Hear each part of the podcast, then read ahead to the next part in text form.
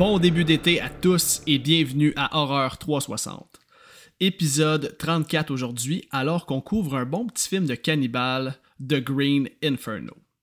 J'ai un très gros épisode à vous présenter aujourd'hui, et pour commencer, comme vous avez pu lire dans la description de l'épisode, il n'y a pas de segment confessionnal cette semaine.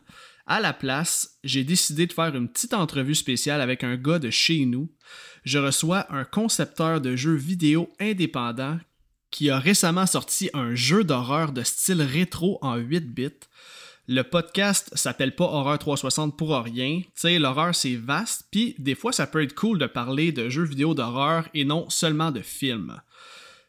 L'entrevue dure environ 15 minutes et je vous invite à aller encourager mon invité après avoir écouté l'entrevue. Son projet est vraiment nice.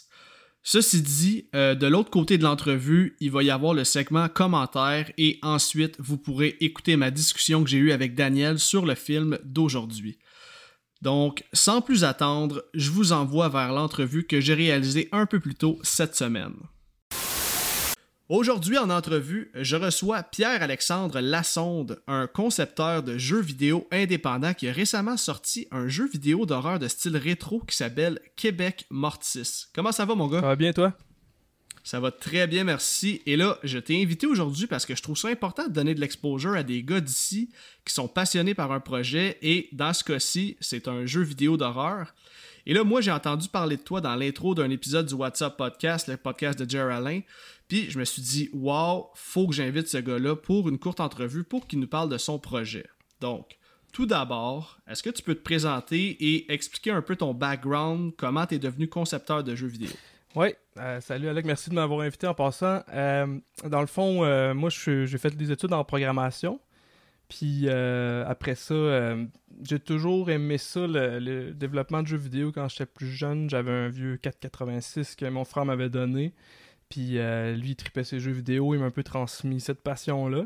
Puis euh, dans le fond, moi, je travaille pas là-dedans principalement dans, dans, ma, mon quotidien, mais c'est un, hobby que, que j'ai de développer des jeux vidéo. Euh, puis c'est ça, dans le fond, ça, ça peut juste. je peux pas comme pas avoir de projet comme ça. Fait que j'ai vraiment du fun à, faire les jeux vidéo. Fait que je, là, je suis rendu comme à plusieurs que j'ai faites. Puis euh, c'est la première, c'est le premier que je sors là, officiellement comme sur Steam puis sur toutes les plateformes. Ok, ok, ok. Puis à date, est-ce que la réponse est bonne? T'as-tu des bons commentaires? Ouais, c'est ça. Dans le fond, euh, ceux qui, qui, essayent, ce qui est difficile, c'est un peu avoir de la visibilité. Euh, ceux qui essayent le, jeu, ils tripent dessus, puis ils me disent que ça les a surpris. Puis c'est sûr que c'est quand même niché là, comme genre de jeu parce que c'est comme old school, c'est 8-bit, ça, ça, rappelle un peu les graphiques du Nintendo dans le fond, fait que c'est vraiment pour des, gamers que peut-être qui ont grandi avec ça ou bien des jeunes qui retournent euh, avec les, les, euh, le vieux style de jeu, on va dire. Fait que, euh, que c'est ça, dans le fond, c'est c'est un jeu qui, qui est horreur, le style, puis de, aussi de, comme le 8-bit, très minimaliste comme dans, dans, le genre. Excuse-moi, j'ai oublié ta question en fait. Non, non, non, c'est correct. Non, t'as, as vraiment répondu. En fait, je voulais savoir c'était quoi ton background puis comment t'étais devenu concepteur de jeux vidéo. Mais là, tu m'amènes à ma prochaine question qui était euh, en fait, j'aimerais ça que tu nous racontes tout sur la création de Québec Mortis. Comme, premièrement, comment l'idée t'est venue puis comment t'en es venu à créer ce jeu-là. Ok. Euh, fait que dans le fond, ça. J'ai commencé à utiliser un engin qui s'appelle comme Pico 8, que c'est euh, fait spécifiquement pour euh, des jeux rétro, pour comme développer des jeux rétro. Euh, puis là, j'avais bien du fun avec ça. Puis j'étais rendu comme à mon troisième jeu. Puis dans ce troisième jeu-là, j'avais juste eu l'idée de faire un jeu d'horreur avec des zombies. Je me suis dit, euh, j'aimais bien l'idée de reprendre un peu le style de Resident Evil. Pour ceux qui, qui connaissent, c'est un jeu, c'est quand même un vieux jeu qui est sorti genre sur PlayStation 1.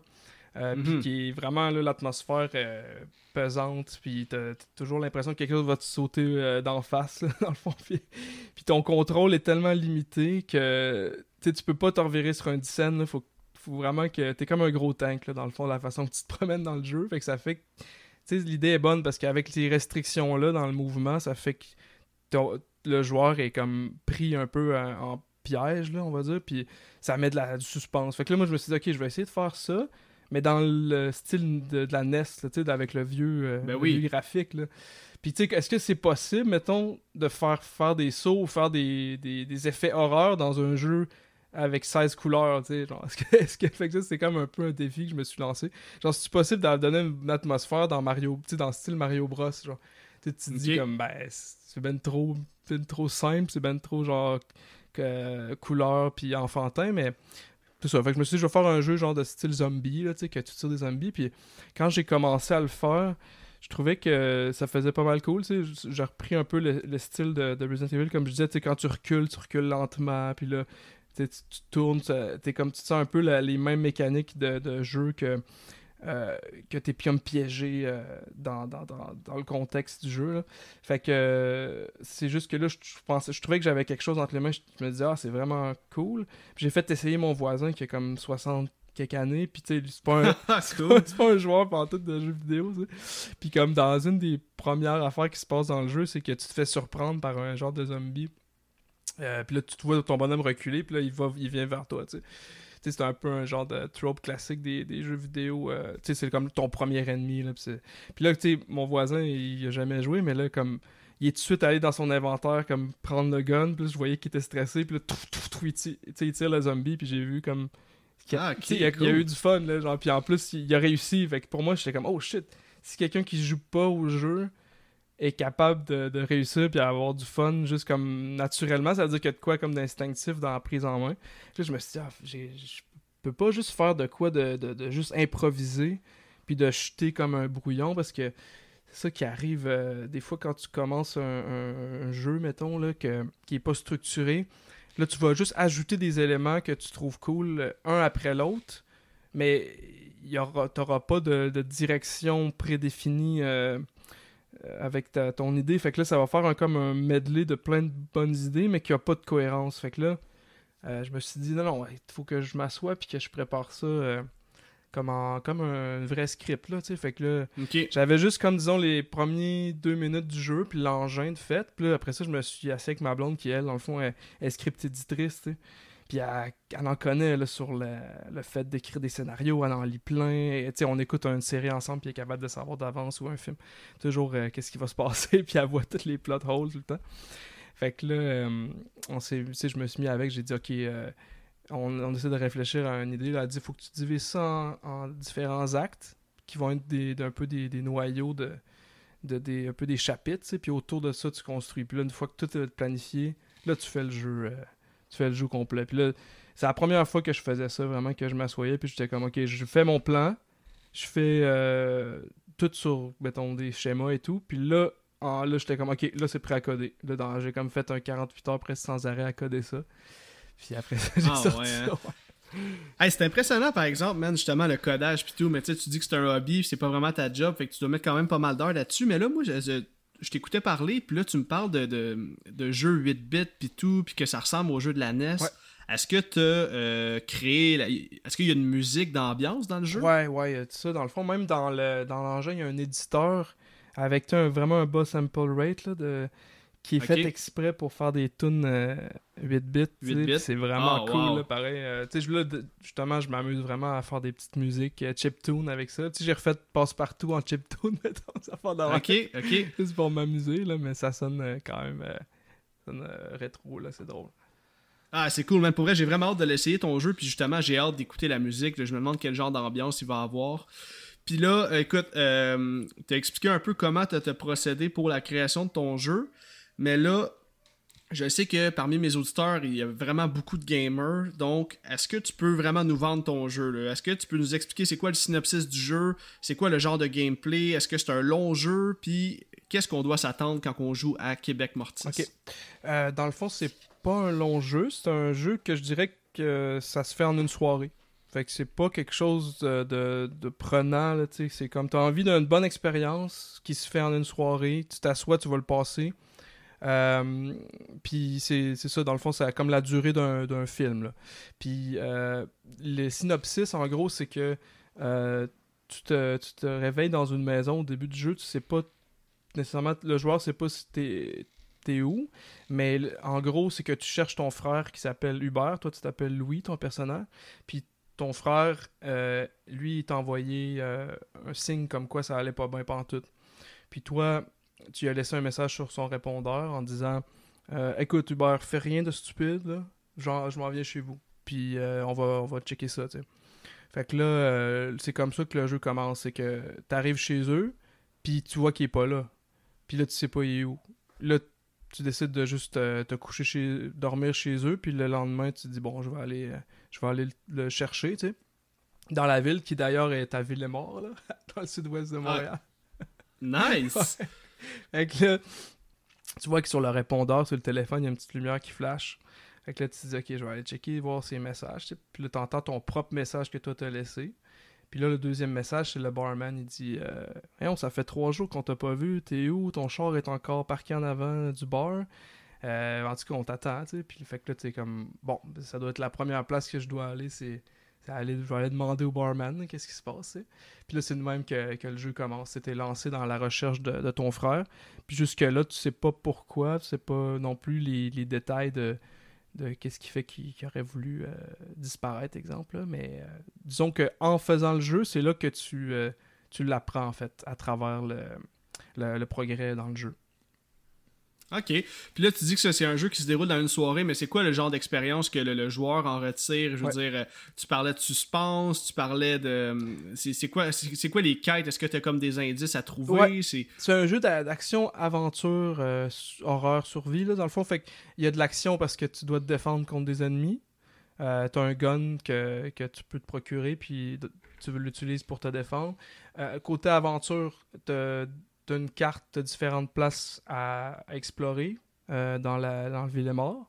Puis, euh, faut que tu trouves des, euh, des, des, des puzzles, dans le fond. Fait que tu dois comprendre en interagissant avec ton environnement, c'est qu'est-ce qu'il faut faire. je peux peut-être te donner un exemple. Le premier, premier puzzle, mettons, le, tu t'en vas jusqu'au bar. Puis là, le barman, il est comme, OK, tu me dis que tu es le frère du beurre. OK, je peux-tu voir un, je peux-tu euh, peux-tu me le prouver, tu? Fait que là, toi, dans tes pantalons, tu avais un, permis de conduire. Fait qu'il faut que tu, utilises l'item du permis de conduire sur le, le barman, tu pour que, OK, t'es bon, t'es es son frère. Fait que là, après ça, tu progresses. Tu as réussi le premier puzzle. Fait que là, après ça, ça t'ouvre d'autres places dans la map, dans le fond, que tu peux accéder. C'est du style, je sais pas si t'as dit quelque chose, mettons Monkey Island ou les Grim Fandango. Non, malheureusement, je c'est-tu des jeux style rétro, ça aussi? Ben, c'est sûr que c'est des années début fin 90, début 2000. Moi, ça m'a beaucoup marqué. C'est des jeux, dans le fond, que c'est des énigmes que tu dois euh, essayer des items avec des, dans ton environnement. Mettons, ok, il y a, bon, le plus simple, imaginons, c'est j'ai un marteau, je vais l'utiliser sur un clou, là, mais ça peut être, mettons, euh, euh, ok, j'ai un pamphlet, puis là, la, fille, là, elle a un bateau, que je vais, je vais lui donner le pamphlet, puis... Fait que, faut que tu, dans ta tête, il faut que tu, tu fasses des, des, liens avec ton environnement puis tes items. Mais c'est ben, c'est ça, dans le fond, c'est assez simple euh, à, comme faire le lien. C'est juste satisfaisant une fois que tu l'as trouvé parce que tu cherches en fait. Tu es un peu comme un petit détective. Tu te promènes puis tu cherches, ok, comment je vais, euh, je vais progresser. Puis ça se développe quand même euh, assez facilement, mais tu as toujours l'impression d'être vraiment intelligent quand tu trouves de quoi. C'est ça qui est cool. Ah, cool, man. Pour vrai, c'est vraiment très cool que tu aies créé ce jeu-là. C'est clair, clair, clair que je vais jouer. Là. J'attends juste d'avoir un petit peu plus de temps libre, malgré que c'est juste une soirée. Mais quand je vais embarquer dedans, je veux être genre immersion à côté. Ah. Fait que je veux vraiment vivre l'expérience à 100%. Puis là, euh, j'ai déjà fait une publication sur ma page Facebook comme quoi on faisait une entrevue et tout. Mais pour ceux qui veulent acheter ton jeu, euh, sur quelle plateforme on peut le trouver puis à quel prix euh, ce jeu-là se, Ouais, ouais, ouais. Ben, c'est, euh, le plus simple, c'est québecmortis.com en un mot. Euh, Puis ça va t'amener euh, sur Steam. Là, tu, peux le procurer sur Steam pour, 3$ plus taxes. Puis ensuite, si tu n'as pas Steam, mais là, dans le fond, tu as un site qui s'appelle itch.io qui est un site de développeur indépendant que là, tu downloads l'exécutable après l'avoir acheté. Puis c'est aussi, c'est la même chose, c'est 3$. Euh, fait que ça, c'est palace.itch.io.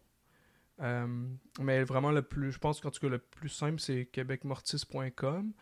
Euh, puis sur palace.itch.io, il y a d'autres jeux slash prototypes que j'ai mis qui peuvent être le fun à, explorer si vous avez aimé, mettons, Québec Mortis. Ah, c'est vraiment nice, man. Puis Colin, 3 piastres là, pour autant d'efforts, puis justement, là, encourager un gars d'ici, c'est vraiment pas cher. C'est bien smart. Euh, ben écoute, ça me fait vraiment plaisir. Puis là, pour finir l'entrevue, tu sais, c'est un podcast d'horreur ici, hein, fait que j'aimerais ça si tu pouvais nous donner euh, ton top 3 de tes films d'horreur préférés à vie. Ouais, ok, parfait.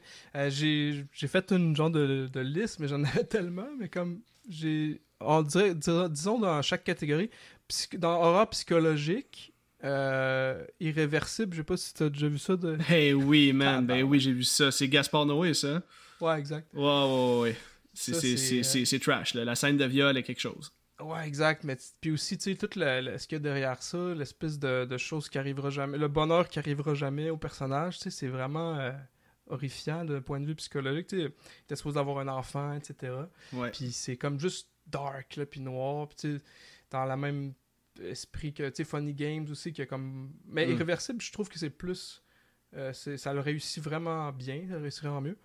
Dans, dans ce qui est plus moderne, It Follows, je pense que ça serait mon top. Ouais, ouais. It Follows, c'est du solide, là. Puis ça apparaît dans des tops de beaucoup, beaucoup de gens. Ouais. C'est un, film qui vieillit vraiment bien, là. Puis euh, qui il y a une valeur de réécoute vraiment, vraiment impressionnante.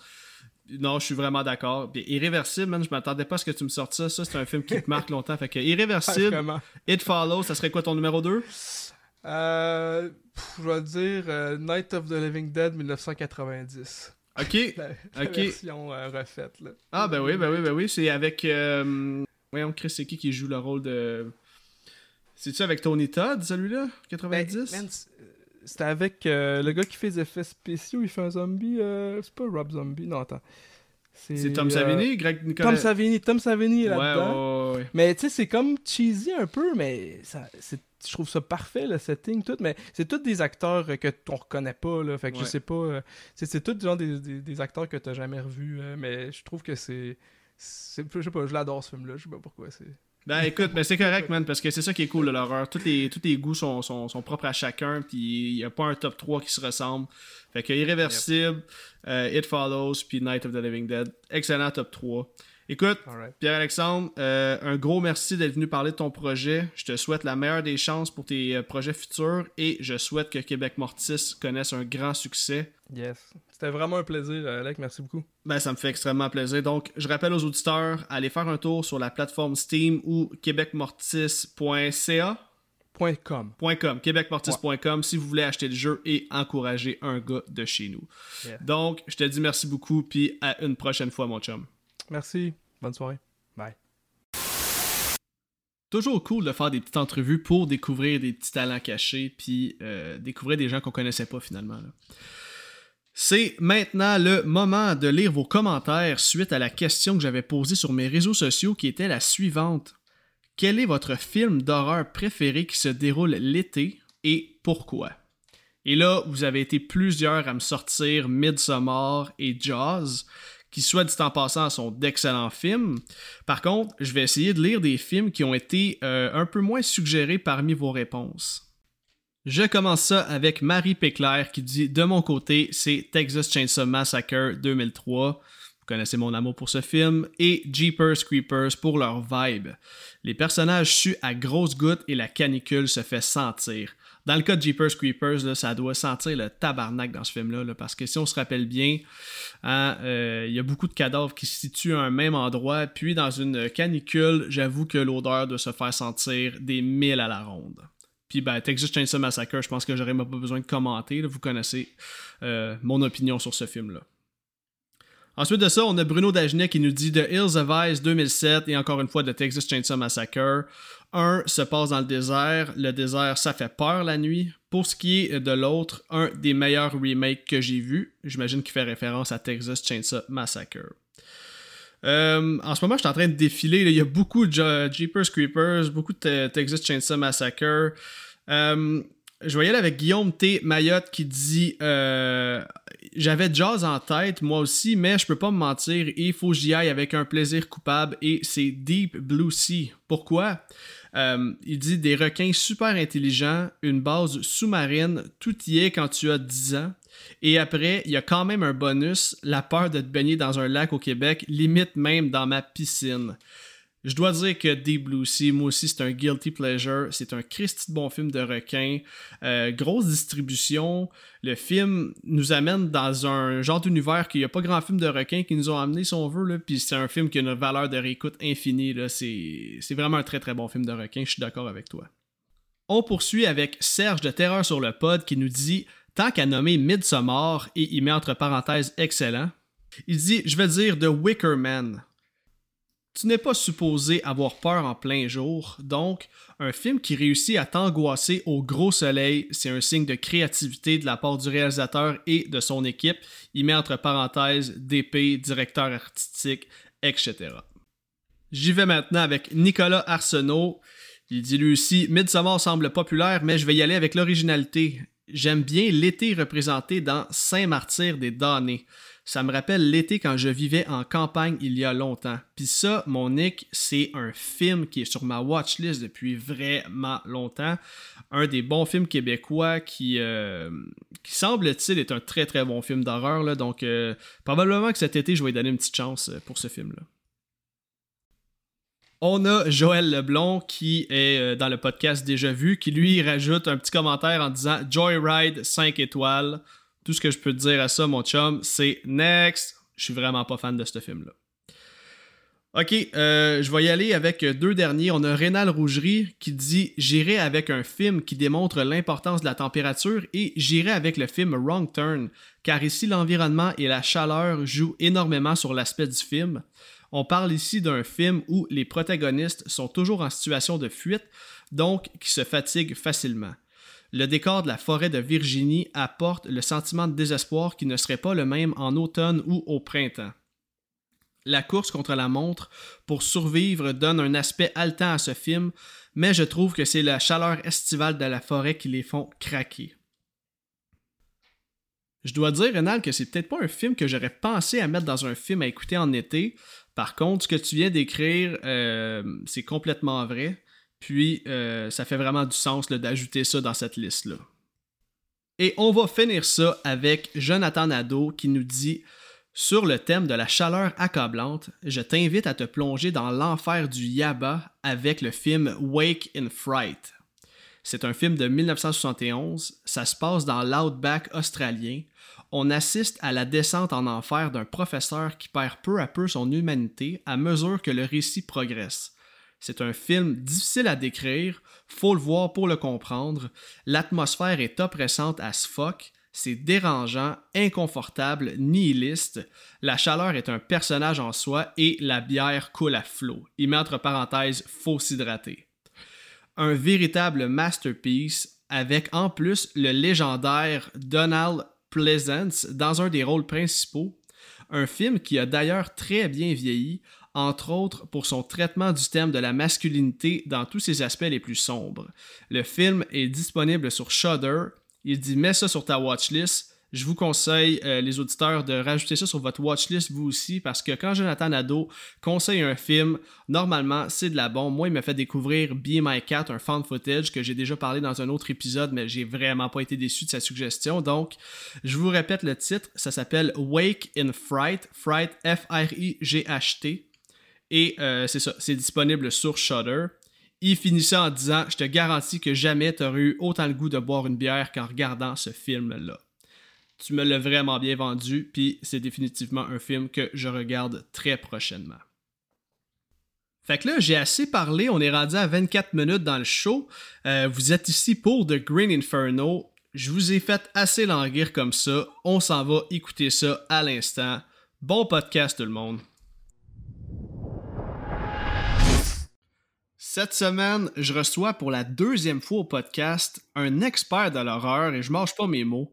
Il anime la chaîne YouTube Horreur FM et j'ai le plaisir d'accueillir Daniel Leblanc ou comme j'aime bien l'appeler, le Dead Meat du Québec. Comment est-ce qu'il va mon Dan?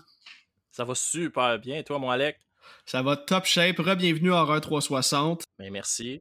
Que ça me fait plaisir. Et là, comme tu es déjà venu au podcast lors de l'épisode sur Scream 2022, je te poserai pas les questions habituelles que je pose à mes invités. Par contre, je veux prendre un peu de temps pour encore une fois souligner ton excellent job sur ta chaîne YouTube Horror FM. C'est tellement excellent, puis tu travailles vraiment fort pour donner un produit de qualité Et je dois dire que euh, tes épisodes sur les Treehouse of Horror des Simpsons, c'est un must pour quiconque est sur les Simpsons et sur l'horreur. Mais tous tes tops sont vraiment tout le temps originales.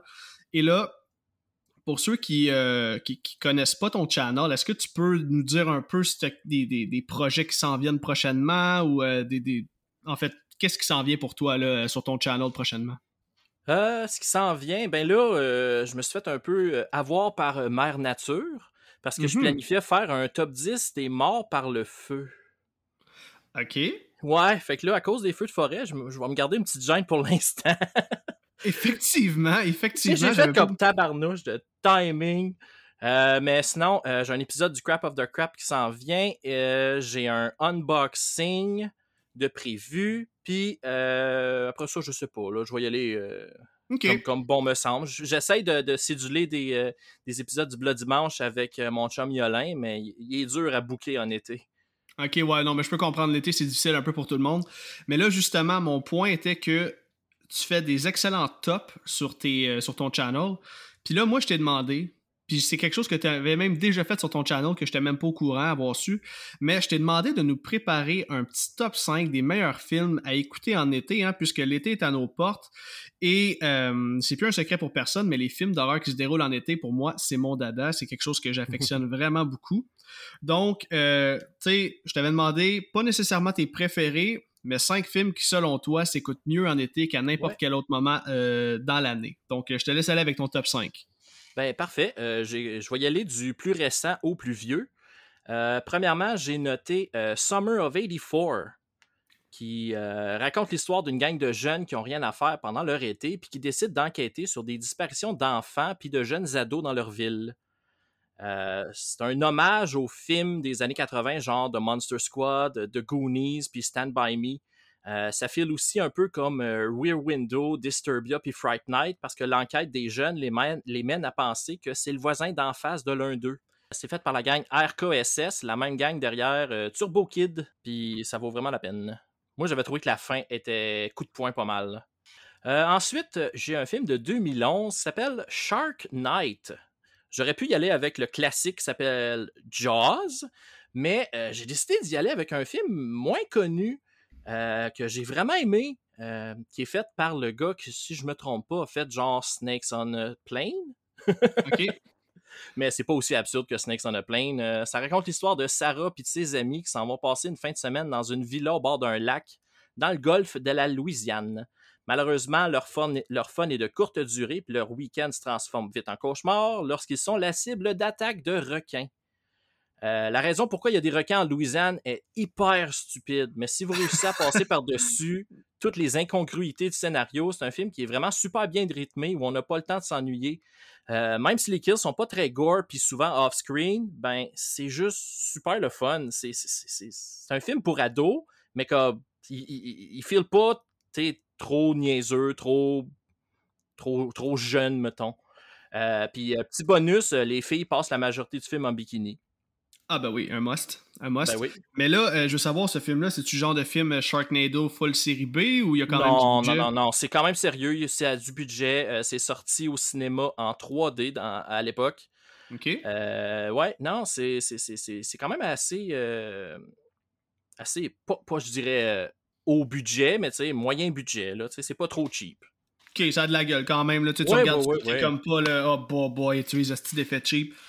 Non, non, non. Ben, les effets sont peut-être pas nécessairement euh, top-notch, là, parce que ça date quand même de 2011, puis c'était un film un peu pas cheap, là, mais tu sais, je veux dire, comme, c'était pas le meilleur des budgets, disons. OK, en autant que tu me dises que c'est pas Sharknado. Non, non, non, non. Non, non, non. Euh, après ça, euh, une autre suggestion, j'ai en 2008 The Ruins, les ruines. Hey man, ça fait longtemps qu'il est sur ma watchlist, lui, vas-y. Hey, je, me, je, connais même pas le, synopsis. Euh, ben, j'ai essayé de, le résumer en spoilant le moins possible. C'est euh, les vacances au Mexique d'un groupe d'amis tournent au cauchemar lorsqu'ils décident d'aller visiter d'anciennes ruines dans la jungle où il y a quelque chose maléfique qui y vit. Je laisse ça en suspens. Euh, c'est un film qu'on n'entend pas vraiment beaucoup parler. Il est pas mal tombé dans l'oubli. Euh, moi, j'étais allé le voir à mon anniversaire. Euh, je pense que je venais d'avoir genre. en 2008, ben, je venais d'avoir 20 ans. mais sérieux, il est assez solide. On a droit à des scènes de body, horror, de body horror vraiment dégueulasses, puis il y a des effets spéciaux pratiques vraiment réussis. la révélation de qui est le méchant va déterminer si ça passe ou ça casse. Il y en a qui vont trouver ça, ah ouais, c'est juste ça. Mais pour moi, c'était comme, ah ouais, c'est ça.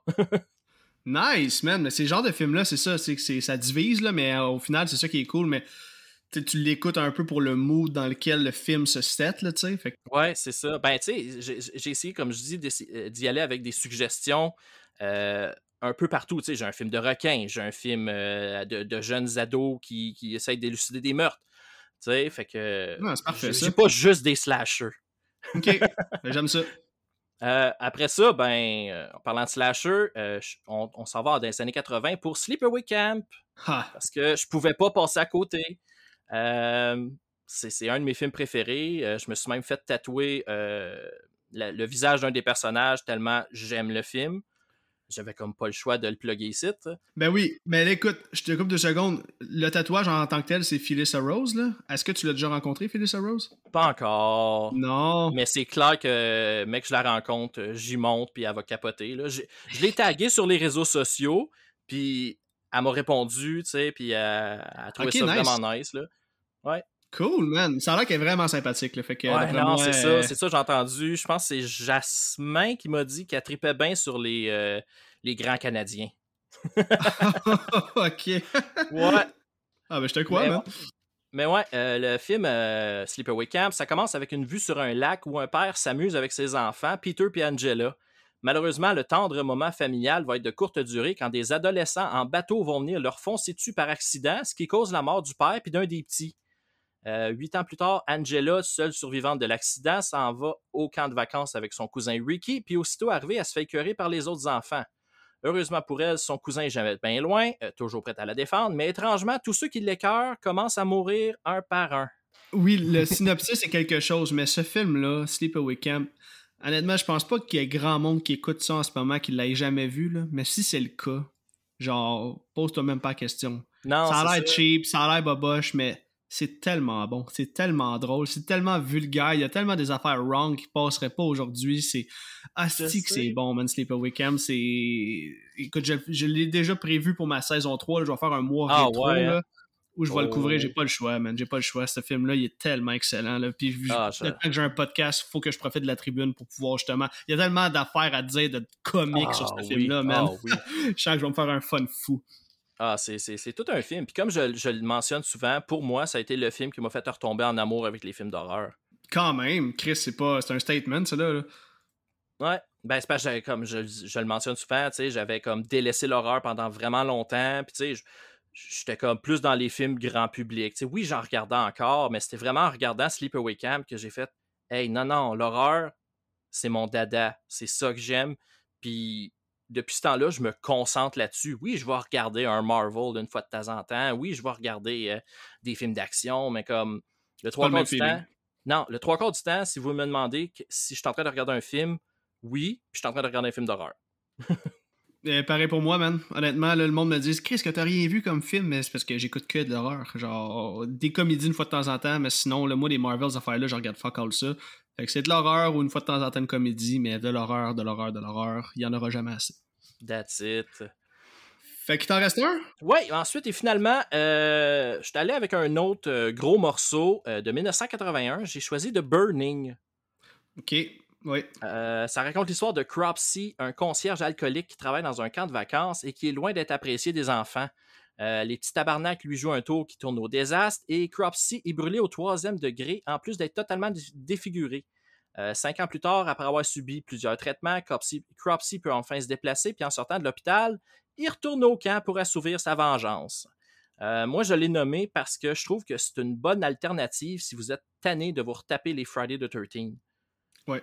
Comme c'est un autre film de camp de vacances qui vaut la peine, puis qu'il y, y, a un tueur quand même assez iconique. Même s'il y a juste eu un film de Burning, ben, il aurait pu avoir une série complète. Puis ça, je trouve ça dommage, mais en même temps le fun. Parce que c'est un one-time, puis c'est ça. Ouais, puis écoute, je veux juste en revenir au fait un concierge alcoolique qui travaille d'un camp de vacances. Calisse que c'est triste. mais en même temps. c'est pour ça qu'il est alcoolique, d'après moi. Ouais, c'est ça, exactement.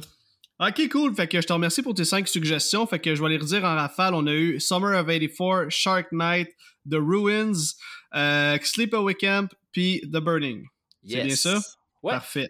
On va maintenant passer, parce que là, écoute, là, tu m'as dit que tu avais préparé des notes. Moi, j'ai Oui. un gros, j'ai 16 pages là, qui nous attendent. là. Euh, Il y a vraiment beaucoup de stock à dire sur le film d'aujourd'hui. Fait qu'on va commencer un peu à avancer dans l'épisode. Je veux que tu me racontes ton appréciation du film sans spoiler. Moi, je veux savoir, dans le fond, ton opinion sur le film en général, puis comment s'est passé ta réécoute en prévision du podcast? OK. Euh, ben, réécoute, j'avais hâte de le revoir parce que la seule et unique fois que je l'avais vu, ce film-là, euh, j'avais vu aucun film de cannibale. Ça a été mon premier. Tu sais, j'avais pas vu Cannibal Holocaust, j'avais pas vu Cannibal Ferox. Puis depuis ce temps-là, ben, j'ai vu ceux-là. J'ai aussi vu euh, Jungle Holocaust, puis Eaten Alive. Puis, euh, selon moi, euh, The Green Inferno fait partie des bons films de cannibale. C'est c'est- c'est vra- c'est vraiment. euh, c'est pas juste un hommage, c'est un bon film. Tu sais, oui, Eli Roth a essayé de, de, de ramener le, le- le- le genre, mais il l'a bien fait, Tabarouette. Comme... Puis en plus, ce que j'ai vraiment aimé, c'est que ça suit vraiment Cannibal Holocaust. C'est comme quasiment un remake. Fait que, tu sais, moi, Cannibal Holocaust, c'est mon film de cannibales préféré. Fait que j'avais juste l'impression de le regarder, mais version un petit peu plus niaiseux par bout. Oui, ah, ouais, écoute, il y a tellement des, il y a des scènes, là, j'ai hâte qu'on en discute, là, mais moi, de mon côté, by the way, j'avais vu que tu avais mis comme trois étoiles sur euh, Letterboxd, là. La première fois que je l'avais vu, c'était un 3 étoiles. Puis là, j'étais comme, ah il s'en vient-tu bâcher le film, lui, là? Non, mais non, on, non, on s'est rejasé entre-temps, puis tu m'as dit que tu avais apprécié ta deuxième écoute, fait que j'étais bien content parce que moi, j'ai envie de... Comme je dis, c'est parce que j'étais vraiment pas habitué aux films de cannibales. Puis euh, la seule fois que je l'ai regardé, j'étais dans, j'étais sous l'influence de substances. Ah, Puis ben on oui. dirait que j'étais trop dans le film, puis j'ai pas aimé ça. Fait que à, à partir de ce moment-là, j'ai fait non, les films de cannibales, c'est pas pour moi, c'est pas mon genre. Mais éventuellement, tu sais, j'ai comme. Je, je regarde beaucoup de films italiens, puis les Italiens étaient bons dans les films de cannibales. Fait que je me suis dit, ah ouais, hein, ok, j'aime beaucoup les films italiens. J'ai seulement vu The Green Inferno. Je vais m'essayer avec Cannibal Holocaust. J'ai regardé Cannibal Holocaust, ça a été le coup de foudre instantané. Euh, tellement que je l'avais mis dans mon top 10 euh, 2020. Parce que moi, je fais des top 10 de films que je regarde dans l'année, mais tu sais, qui ne sont pas nécessairement sortis cette année-là. Puis euh, Cannibal Holocaust, ça avait été mon numéro 3. Puis euh, c'est ça, j'avais vraiment trippé. Fait que là, de re-regarder The Green Inferno, ça m'a vraiment ramené. Puis j'ai fait, voyons, pourquoi j'ai pas aimé ça? Hey, tu, tu parles de substance, là. Moi aussi, je pense que la majorité des films que j'ai regardés en 2010 et 2015, là, je me rappelle pas de grand-chose parce que sûrement j'étais trop batté, man. Puis là, j'étais comme... genre Cannibal Holocaust, pas Cannibal Holocaust, mais The Green Inferno. J'avais... Dans ma tête, je m'en souvenais de ce film-là. Quand je l'ai regardé, euh, j'ai fait deux écoutes comme d'habitude. Puis là, à ma première écoute, j'étais comme... Chris, C'est quasiment comme si j'avais jamais vu ce film-là. là. J'avais aucun souvenir, mis à part quand ils sont dans la cage, là, ou à peu près. là. Ouais, c'était pas mal ça, moi aussi. L'épisode d'aujourd'hui, là, pour les auditeurs qui n'aiment pas ce film-là, je m'excuse d'avance, mais moi j'ai envie de donner de l'amour à ce film-là aujourd'hui. J'ai été lire beaucoup de reviews, beaucoup de mauvaises critiques disant que Eli Roth c'est son pire film, que Eli Roth est prétentieux, il se prend pour un autre, puis blablabla. Pas d'accord, mais pas pour un seconde. Fait que je vais y aller avec ma petite take, OK? Puis là, tu sais, comme j'ai dit un petit peu plus tôt, je l'ai dit 500 000 fois, même depuis le début du podcast, mais moi, un film d'horreur qui se déroule l'été, dans le désert ou dans la jungle, je suis le public cible pour ça, OK? Le film Mhm. nous offre une belle cinématographie avec des astis de beaux plans de paysage. Ça, c'est Ah un oui. must aussi, parce que c'est pas juste un film gore. là. Pour vrai, la cinématographie est super belle, les couleurs sont éclatantes, c'est fucking bien filmé. Et là, c'est ça. Sais, comme j'ai dit, j'avais, je l'ai vu une fois en 2013, puis j'avais pratiquement aucun souvenir ou presque. Puis là, j'ai été tellement satisfait de ma réécoute. Le gore est tellement excellent dans le film, c'est du bonbon. On a Greg Nicotero qui euh, participe au maquillage, à tout ce qui est euh, practical. Et euh, pour ceux qui le reconnaîtraient pas, il a fait beaucoup de choses, là, mais en particulier, c'est lui qui a créé la majorité des zombies dans la série Walking Dead Mhm. c'est aussi le film où j'ai eu le plus de plaisir à étudier les fun facts et à faire des recherches. Je pense que j'ai jamais écouté autant de vidéos sur les behind the scenes pour la préparation d'un épisode. Et là, je vais prendre le temps de, de- de m'expliquer au courant de l'épisode, mais en gros, j'aime crissement The Green Inferno. Donc, ça va être une lettre d'amour, cet épisode-là. C'est maintenant le moment de vous aviser les auditeurs que Horror 360, ben, c'est un spoiler podcast, donc si tu n'as jamais vu The Green Inferno, je t'invite à faire pause maintenant et d'aller visionner le film disponible sur Amazon Prime et de revenir tout de suite après parce que moi et Dan, on s'apprête à jaser du film de long en large et évidemment, on va spoiler le film. Oh, Donc. Ceci étant dit, je vais maintenant lire la fiche technique du film, je vais donner quelques fun facts, puis ensuite on embarque dans le film.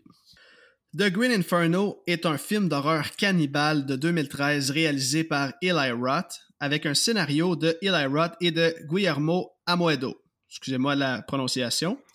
Et là, je dis 2013 parce qu'il a été présenté au euh, Toronto Interna International Film Festival, le, film, le festival des films de Toronto, quelque chose comme ça. Mm -hmm. Et euh, c'est ça, il est sorti par contre en salle le 15 septembre 2015 en Amérique du Nord sous la bannière de production Blumhouse. Et selon Eli Roth, il s'agit du dernier film de sa trilogie du voyageur, c'est comme ça qu'il l'appelle, après Cabin Fever et Hostel. Et euh, il y a aussi une suite qui avait été annoncée en 2016, mais finalement, ça n'a jamais eu lieu. Aucune idée pourquoi. Dommage. Et là, comme tu en as parlé un peu au début euh, dans, dans, ton take, le film a été inspiré et sert d'hommage au film cannibale italien de la fin des années 70 et du début des années 80, communément appelé le Cannibal Boom, en particulier Cannibal Holocaust et Cannibal Ferox. D'ailleurs, Cannibal Holocaust s'appelait originalement The Green Inferno, et le réalisateur Ruggero, Ruggero comment que ça se prononce? Ruggero Diodato? Bref, Ruggero, Ruggero Diodato. Bref, le réalisateur de Cannibal Holocaust, il a, il a, décidé de changer le nom parce qu'il trouvait que le fait d'avoir le mot Holocaust dans son film, ça avait plus d'impact que The Green Inferno. Ouais, tout un punch. Le film a été tourné avec un budget de 5 millions de dollars et ça a ramassé un très maigre 12,9 millions de dollars au box-office ils mettent en vedette une brochette d'acteurs que je connais pas pantoute, dont euh, Lorenza Izzo dans le rôle de Justine, Ariel Levy dans le rôle d'Alejandro, Daryl Sabara dans le rôle de Lars, Kirby Bliss Blanton qui va jouer le rôle de Amy, et finalement Magda Apanowicz dans le rôle de Samantha. Toi, y avait-tu des acteurs que tu connaissais dans la distribution? Euh, le gars qui joue Lars. C'est okay. pas mal le seul que je connais parce que c'était le, le, le, gars qui jouait euh, Junie dans Spy Kids de Robert Rodriguez. Ah, ben oui, ben oui, ben oui, oui. Chris, si je le replace, c'est vrai, il a la même gueule, ben oui. Fait que tu sais, moi, je m'attendais pas à, à, à, y voir. Euh, à, à, y voir la moitié de la graine. C'est probablement une prothèse, mais quand même. tu penses que c'est une prothèse? Nous, on va revenir à cette scène-là.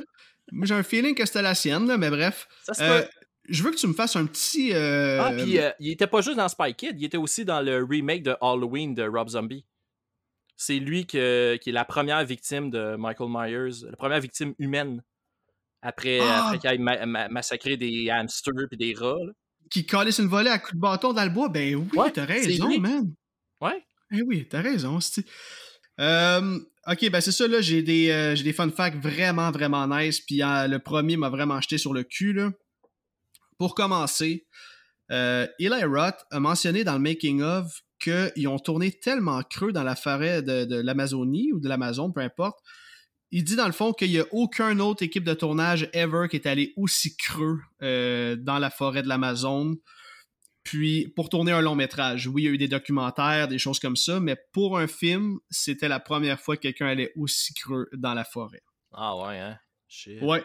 En fait, il devait faire environ deux heures et demie de bateau le matin pour se rendre sur le plateau et deux heures et demie de bateau le soir, évidemment, pour revenir à leur campement. Donc, c'est cinq heures de bateau, juste comme dans toute ta journée de tournage. Le fait que faut vraiment que tu planifies beaucoup de logistique. Là. Puis ça, ben, déjà là, je suis comme wow.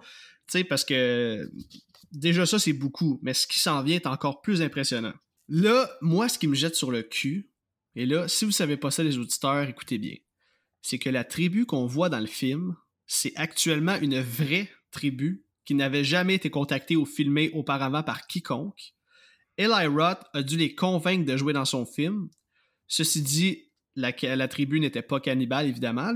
C'était surtout une tribu qui vivait de l'agriculture et de la chasse. Et c'est une tribu qui n'a aucun accès à l'eau courante ou encore moins à l'électricité. Et là, Eli Roth leur a fait écouter Cannibal Holocaust afin de leur faire comprendre c'est quoi un film. Les villageois ont adoré leur écoute. Il semble-t-il que tout le monde riait puis qu'ils considéraient le film comme une comédie. Je trouve ça tellement fascinant qu'il ait fait ça. Là. Et là, je vous suggère fortement d'aller regarder tes petits segments du making-of sur YouTube là, parce que le making-of est en plein de petits clips de une minute. Ah, C'est tellement Je- impressionnant de voir les villageois participer et être heureux de faire un film. Puis c'est fou parce que les villageois, honnêtement, c'est des solides acteurs. Là. Quand même, oui, non. euh, ce que j'allais dire, c'est que ce fait-là, là, qui, aille- qui leur ait fait regarder Cannibal Holocaust, je trouve ça malade. Puis en plus, qu'ils trouvaient que c'était une comédie, c'est comme, oh là, ok, on, on les trosse-tu vraiment, là? on vient-tu de lui donner des idées? exact, exact. Puis il y a même un membre de la tribu qui a offert un bébé de deux ans à la production du film après le tournage pour les remercier de les avoir inclus dans le film. Évidemment, la production a poliment refusé leur offre. hein. Oui, j'ai lu ça aussi, puis j'étais comme, ah, c'est bien. Ok, ben, tu sais, c'est- ils ont, ils ont- ils ont leur, ils ont leur tradition, hein? Exact, exact. Et là, euh, autre petit fun fact, ça a l'air que les conditions de tournage ont été atroces pour tout le monde. Chaleur accablante, maladie, fièvre, piqûres d'insectes, de tarentules, de serpents. Ce fut un véritable calvaire, mais semble-t-il que les acteurs ont apprécié leur expérience avec du recul parce que, selon eux, ils vivaient le film et l'acting devenait plus facile. Évidemment, tu sais, quand tu es directement dans la situation, euh, on s'entend que tu pas vraiment. Là. Ouais, ouais, c'est ça. Bref, je vais arrêter ça là pour mes fun facts parce que j'en ai comme deux, trois autres durant la- le pas à pas du film, mais juste le fait qu'il ait utilisé une vraie tribu, là, moi j'étais flabbergasté, puis j'ai, drette là, j'ai, le film venait tellement de gagner dans mon estime, je pense que même si j'avais pas aimé le film, ça m'aurait fait changer d'idée drette là, là. parce que on s'entend que Chris, c'est beaucoup d'investissement et de temps, puis c'est pas garanti là, que la tribu va accepter de participer à ton film. Là. Fait que c'est beaucoup de dépenses d'argent juste pour, en tout cas, faire des tests, puis je trouve ça tellement génial. Allez faire un petit tour sur YouTube si vous voulez en savoir plus. Il y a des choses qui vous intéressent. C'est rempli de vidéos plus intéressantes les unes que les autres. Puis il y a vraiment beaucoup d'entrevues de Eli Roth aussi par rapport à ce film-là. Là, euh, on va maintenant entrer dans le film. J'ai vraiment hâte de jaser du film avec toi. Donc, on y va d'un petit music et on se lance.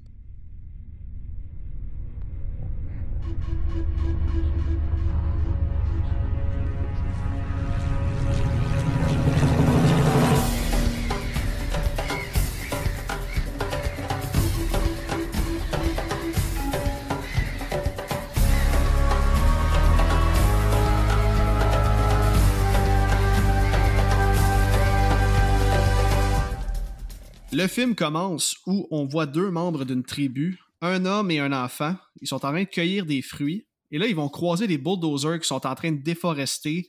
Et déjà en partant, on comprend la menace que subissent les tribus qui vivent loin des civilisations, puis c'est fucking désolant. On est ensuite transporté sur un campus américain à New York précisément, où un groupe d'activistes sont en train de manifester. Puis là, je dois dire d'entrée de jeu que Eli Roth semble-t-il qu'il y a une haine profonde envers les activistes, ou plutôt les slacktivistes, comme il appelle. Il dit que ces gens-là manifestent pour tout sans vraiment avoir de raison apparente, puis ils veulent rien d'autre que de bien paraître, puis que dans le fond, ils se foutent de la cause en tant que telle, ils font juste ça pour euh, le paraître. Je résume ça de façon très brève, là, mais c'est un peu ce que j'ai entendu de lui dans les behind the scenes. Et là, si on poursuit dans le film, euh, le bruit de la manifestation va réveiller notre personnage principal qui s'appelle Justine et elle partage sa chambre avec sa meilleure amie qui s'appelle Casey. Pas un personnage vraiment important, mais je le dis son nom quand même. Dans ce cas-ci, les activistes menacent de faire la grève de la faim si le salaire des concierges n'augmente pas. Quand je vous dis que c'est pas des causes super importantes, c'est un peu n'importe quoi. Ben, c'est une cause qui peut être importante, mais c'est une cause que clairement, eux autres, ils s'en Se foutent. Calisse. Exactement, Ça exactement. change Oui, c'est ça. rien dans leur vie, là. Ouais, c'est plus ça que je voulais dire. Une gang de jeunes qui- manifestent pour ça, puis en plus qui menacent de genre la grève de la faim pour ça. Bref, on dirait que c'est comme pas tant, ça n'a pas tant d'impact là, comme menace. Là. Non, c'est ça. Puis là, leur groupe euh, est mené par un gars qui s'appelle Alejandro, euh, un crosseur de première qui a le charisme d'un gourou de secte, on va se le dire tout de suite. Et Ouais, euh, ouais. la scène qui suit est un point tournant pour Justine alors qu'on la voit dans un cours où son prof parle de l'excision des jeunes femmes africaines. En d'autres mots, euh, on voit en photo et euh, la prof explique que dès leur plus jeune âge, les filles se font enlever le clitoris, se font ensuite attacher les jambes pendant plus de 40 jours pour, entre guillemets, guérir. Il semble-t-il que c'est dans leur culture de faire ça, et les jeunes filles ne peuvent être considérées comme des femmes. En fait, ils peuvent pas être considérées comme des femmes jusqu'à temps qu'elles subissent euh, l'excision. On s'entend-tu que c'est barbare en tabarnak, là, puis que la plupart des filles ne survivront même pas aux infections, là, tu sais, c'est... En tout cas... C'est assez hardcore comme pratique. Mais tu peux-tu croire que ça existe dans tellement de pays du monde, là? Ah, je peux y croire, mais j'en reviens toujours pas. on est-tu bien dans notre petite toite au Canada, hein? Ah, cest que ça n'a pas de sens? Ça a vraiment pas de sens. Bref. Euh, c'est ça, fait que dans le fond, Justine, elle, elle va être complètement choquée par ça. Puis là, c'est ce qui va faire en sorte qu'elle va avoir envie de s'investir dans cette cause-là, ou du moins dans n'importe quelle cause, euh, des causes d'injustice envers les gens vulnérables. Et là, elle dit qu'elle aimerait vraiment aider cette cause-là, que son père, c'est un avocat aux Nations Unies. Son intervention dans la classe, euh, ça va attirer l'attention d'un gars qui s'appelle Jonah, qui lui est un membre du groupe d'activistes qu'on a vu un petit peu plus tôt. Puis là, il va l'approcher, il va lui donner un petit flyer, il va dire Écoute, à soir, on fait un petit party, ça tente de venir nous rejoindre, euh, sais, ça pourrait être cool que tu viennes faire un petit tour. Justine n'est pas trop sûre, mais elle, va décider de s'y rendre. Et là, euh, Alejandro, qui est comme le leader du groupe, va parler d'un nouveau projet, soit celui de sauver une tribu mourante qui menace de se faire tuer dû à la déforestation ils veulent déforester dans le fond pour avoir accès aux ressources naturelles qui se trouvent dans le sol où vivent les tribus. Puis là, euh, en fait, c'est ça, ils se gêneront pas pour tuer tous les occupants qui bloquent leur chemin. Puis là, Justine, elle va être un petit peu arrogante, puis elle va dire Fait que là, c'est quoi ton plan, là? Marcher dans la jungle en menaçant de faire une grève de la faim, genre? J'ai tellement aimé cette phrase-là. Parce qu'en même temps, c'est vrai, c'est comme, tu sais, tu menaçais de faire la grève de la faim pour, pour des concierges, là. Ça va être quoi ton plan, là? C'est quoi ton, ton big master plan, là? Tu sais, monsieur, le petit activiste de... de Exactement. D'université, là. En plein ça. Fait que là, Alejandro, ben évidemment, il va être insulté, puis il va lui demander de partir. Et là, on sent aussi que la blonde de Alejandro, qui s'appelle Cara, euh, elle aime pas Justine pantoute. Puis là, finalement, après avoir réfléchi le lendemain, ben Justine, elle va aller s'excuser à Alejandro qui va finalement lui donner une deuxième chance. Et on le voit tout de suite dans sa face que c'est un de crosseur, là, puis qu'il y a comme une, une, idée derrière, euh, comme le, fait qu'il accepte qu'elle fasse partie du groupe, finalement. Ouais, c'est ça. Fait que là, c'est ça, il va lui faire comprendre que la seule façon de changer les choses euh, quand tu veux euh, comme t'inclure dans une cause, c'est d'organiser un groupe puis de tout simplement de se rendre sur place armé de caméras pour les embarrasser, pour prouver au monde entier ce qu'ils font et dans le fond de dévoiler le réel problème en faisant ça, en les filmant puis en les streamant sur des plateformes en live. Là, il va s'en suivre une scène où ils vont se faire un plan de match sur qui va faire quoi puis comment ils vont euh, procéder pour se rendre au Pérou. Là, Justine, elle va préparer sa valise en prenant bien soin d'amener euh, son collier avec une petite flûte au bout. Je très important, le petit collier. Ben oui, c'est un élément qui va être très, très important dans le film un peu plus tard. Le groupe va arriver au Pérou, puis à ma grande surprise, il va aller rencontrer un gars qui a l'air encore plus crosseur que Alejandro. On dirait son frère. ah ben, ah oui, le gars s'appelle Carlos, ce style, j'y passerais même pas 10 cents à ce style-là. Genre, tu le trosses pas, là. tu le sais direct en partant, là, ce gars-là il vend des études cellulaires au marché aux puces. Là. il, fait de quoi de croche, ça c'est garanti. Mais là, c'est ça, blague à part, euh, Carlos, c'est le gars qui a l'avion puis qui a tout arrangé le plan. Euh, on va le voir chuchoter avec Alejandro en riant, justement, puis en regardant Justine. Tu sais, fuck all subtil, le gars.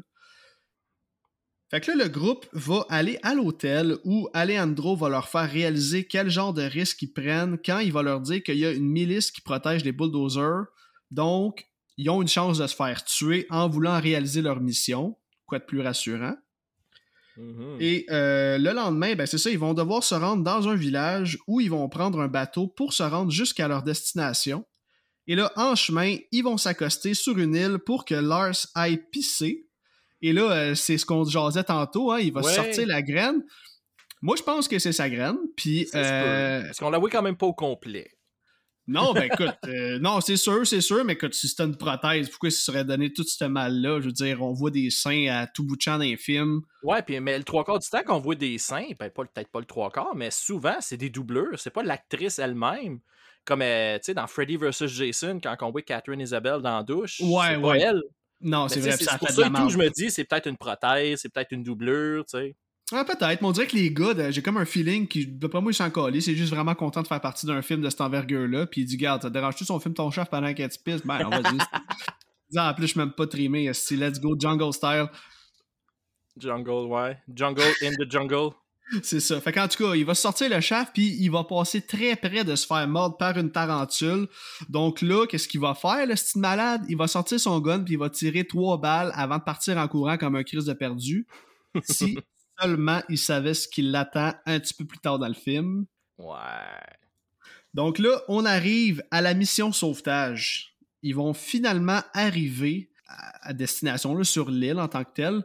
Et là, Alejandro va leur de- distribuer une chienne puis un casque de construction, de construction pardon, pour qu'ils soient habillés comme les travailleurs.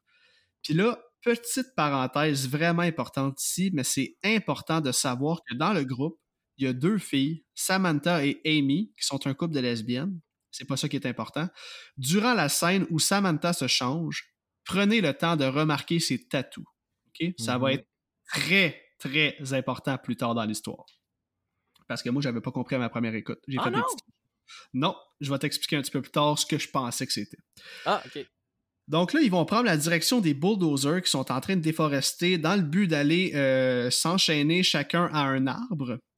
Sauf que là, les choses ne vont pas virer comme ils l'auraient souhaité. Ils vont se mettre des masques pour... euh, en fait, ils vont se- toute la gang va se mettre des masques pour ne faire qu'un seul visage, là, pour montrer qu'ils sont comme unis dans leur, euh, dans leur gang, finalement. Là. Ouais, puis qu'ils sont pas là pour euh, être, être reconnus puis euh, être célèbres par la suite. Là. C'est vraiment Exactement, c'est l'organisation, la cause.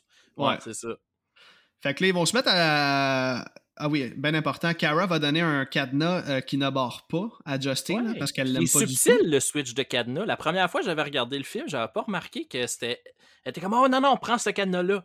Ouais, c'est vrai. C'est vrai. Mais c'est c'est un esti de risque, là. Je veux dire, tu gambles en crise, là, parce que ça se peut. En tout cas, je veux dire, ça veut pas dire que le gars va réagir de telle façon parce qu'elle elle a un cadenas qui barre pas. Elle aurait bien pu le cacher, le gars n'en s'en serait jamais rendu compte. C'est un solide gamble, mais on comprend que c'est pour le scénario, pour que ça l'avance, là. Mhm. Fait que c'est ça, dans le fond, je vais expliquer pourquoi il a donné ça.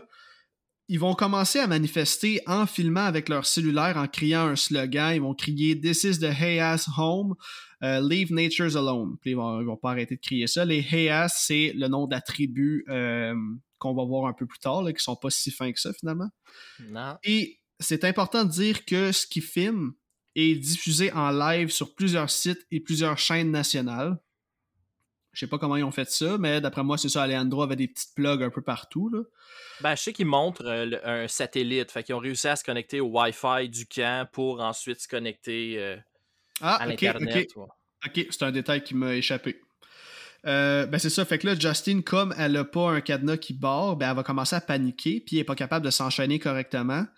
En fait, c'est ce qui va faire en sorte qu'elle va se faire prendre en otage par comme le leader de la milice, là, puis elle va se faire pointer une arme sur la tête.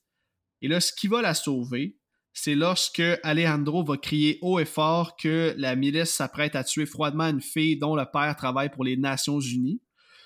Puis là, le chef de la milice va recevoir un appel au même moment, puis là, il va comprendre que fuck, il y a de quoi qui se passe, fait qu'il va ordonner à ses hommes de baisser leur gun.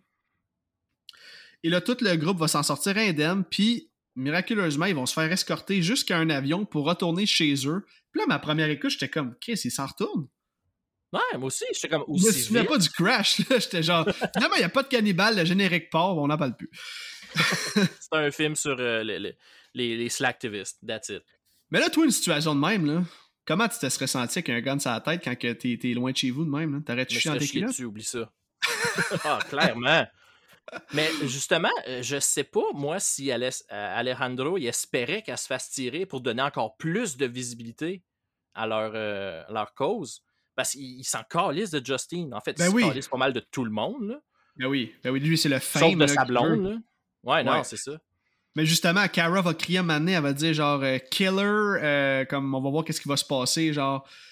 Genre, euh, Ouais, il non, dit comme c'est ça. tu l'as, comme tu vas voir, ben, tu vas bien voir qu'est-ce qui va se passer. Puis là, Ju- Justin, elle va juste crier genre fucking bitch, en voulant dire genre, ouais, tu veux qu'il me tire, esti.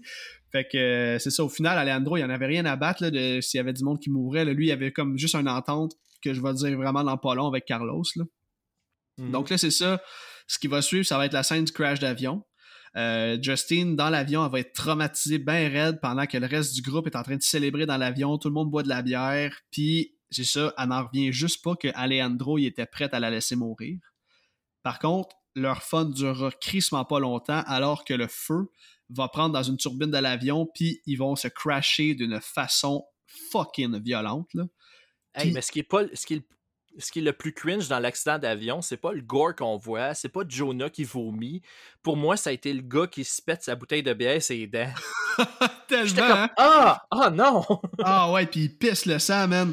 Ben c'est justement, c'est ça que j'allais dire, c'est, fucking bien filmé là, durant Ah, la scène est super bien faite. il y a beaucoup de détails, man. j'aime ça qu'on y assiste de l'intérieur aussi, Ouais. tu sais, puis que tout le monde se retrouve avec la tête en bas, comme Jonah vomit, puis euh, Exactement, ben c'est ça, tu Jonah vomit, puis au même moment, comme l'avion tourne, fait que ça fait en sorte que tout ton vomi, il revient dans la face, man.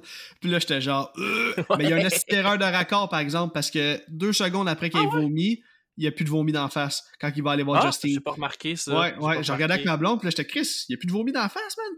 Puis là, j'étais comme, c'est tellement hardcore, puis en tout cas, c'est ça, fait que euh, durant le crash, là, durant tout ce qu'on est en train de dire, l'avion qui revole dans, dans tous les sens, on voit comme la caméra qui fait des 180, le monde qui a la, la tête upside down, puis tout. Et là, euh, il y a même du monde qui vont se faire simplement éjecter de l'avion. Le copilote, man, va se faire complètement empaler la gueule par un arbre, man. Oh. Puis c'est un peu le même kill que le passager au, dé- au début du film dans The Decent, là, le dernier épisode que j'ai couvert. Hmm. Mais c'est genre 400 fois plus violent, là. Ouais, ouais, ouais. Asti qui se l'a fait défoncer sa tronche, man, ça n'a aucun sens. C'était assez glorieux. Ah, man, oh, et écoute, euh, t'as pas le temps de réfléchir, là. C'est hop, t'es fini. Ouais, Puis, euh, tout le monde va reprendre leur esprit après le crash. Euh, la moitié du groupe est mort, je dirais. Et là, shout out au dude qui mange euh, une hélice d'avion drette dans la tronche, hein. Je l'ai noté justement. Il se revient de bord, man. Puis l'hélice roule pas tant vite, là, man. Puis ça fait juste le ting, ça le pogne, man, genre drette sur le menton, man. Puis goodbye, mon chum, c'est fini. C'était quand même surprenant, mais en même temps, j'aimais ça parce qu'ils ont comme rétréci le groupe. là. On n'avait pas besoin d'avoir euh, 12 personnes là, qui se faisaient enfermer dans. Ça aurait comme nuit au scénario d'avoir trop de non, personnages. j'avoue, ouais, ouais, non, ça c'est vrai. Alors que tout le monde reprend leur esprit, ils sont en train de chercher le GPS de l'avion, ce qui est un réflexe euh, très sain. Là.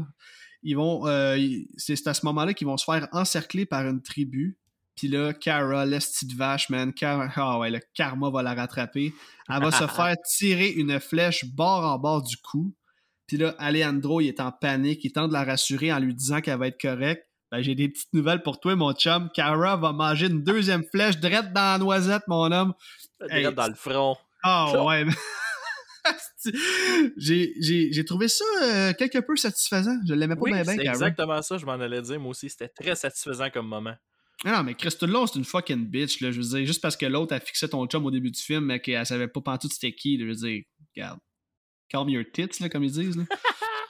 Donc là, euh, ensuite de ça, ben tout le groupe vont se faire tirer des petites fléchettes avec des sarbacanes là, comme Quickie Ninja. Ils vont tous se faire endormir. Puis là, écoute, je sais qu'on en a parlé, mais globalement, t'as pensé quoi de la scène du crash? Euh, honnêtement, euh, si on pense à tout ce qui arrive après, moi j'aurais aimé ça mourir dans le crash. Oublie ça. Mais sinon, la scène, je l'ai trouvée vraiment cool. Comme j'aime. C'était une belle scène de crash, tu sais. Si on compare à, mettons, un film encore plus gros budget, euh, je pense que c'était quoi? C'était Jurassic Park 3 qui crash en avion? Tu sais, c'est- c'est- c'est semblable à ça, là. Ouais, c'est vrai. Euh, C'était dans le même genre. Mais c'est une bonne prémisse, je trouve, pour justement Ouais. retomber des mains puis être vulnérable face à une tribu. Puis là, t'es comme, Chris, on Ben, n'a c'est plus ça, tu rien. Tu sais, tu fais comme, OK, ils s'en vont, ils s'en sont sortis, ou quand est-ce qu'on va y revoir, les cannibales? Puis là, ah, crash d'avion. C'était juste une belle excuse. On dirait que ça fit avec qu'est-ce que euh, Eli Roth pense. Tu sais, justement, lui, il haït les activistes puis tout. Puis là, c'est comme, on les voit dans leur petit moment de gloire, ils se pensent au-dessus de tout le monde, man. Ben, des petites nouvelles pour toi. Le crash d'avion, bang bang, là, ils se retrouvent à la même échelle que tout le monde, puis là, ils peuvent plus rien faire. J'avoue, hein, ouais, ouais. Vu de même. Ça serait peut-être un genre de petit message. là. Je pense que c'est vraiment. Je pense qu'il y a vraiment une haine envers les activistes. Ben, euh, justement, euh, euh, quand que, Jonah il donne euh, le petit pamphlet à Justine au début, euh, la, la, la, la, la roommate de Justine a dit euh, Activism is so fucking gay. Ouais. Mais tu sais, ça paraît que c'est un film de Eli Roth quand tu vois des dialogues comme ça. Là. ben oui, ben oui, ben oui. C'est comme sais, Il y en a un qui en- y en a une à donné, elle dit Ah, that's retarded. Ouais. J'avoue qu'il y a quelques lignes de dialogue qui. euh, Qui ont mal vieilli. Ouais, mais il y a des scènes qui ont. En fait, pas qui ont mal vieilli, mais que j'étais comme, mais pourquoi t'as mis ça dans ton film? Bref, on va en revenir un petit peu plus tard. Il y a des drôles de, de décisions par moment. Oui. Ok.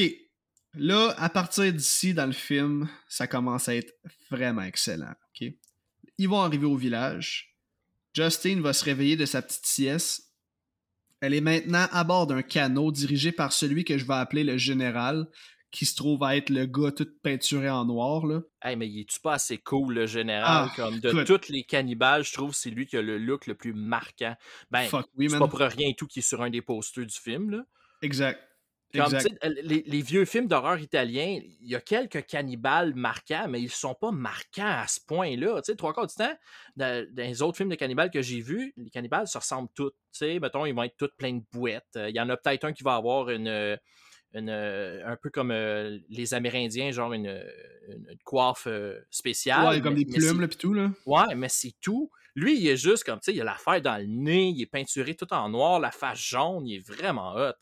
Exactement. Ben, c'est ça. Dans le fond, j'allais décrire exactement son look qui est complètement badass. Comme tu viens de dire, il a la face jaune. Puis il a genre le plus gros crise de piercing de nez ever. Là. Mais un peu comme un taureau, là, sauf que c'est un genre un os, on pourrait dire. là. Ça part de ses oreilles, puis ça s'en va jusque dans son nez. C'est euh, c'est vraiment badass.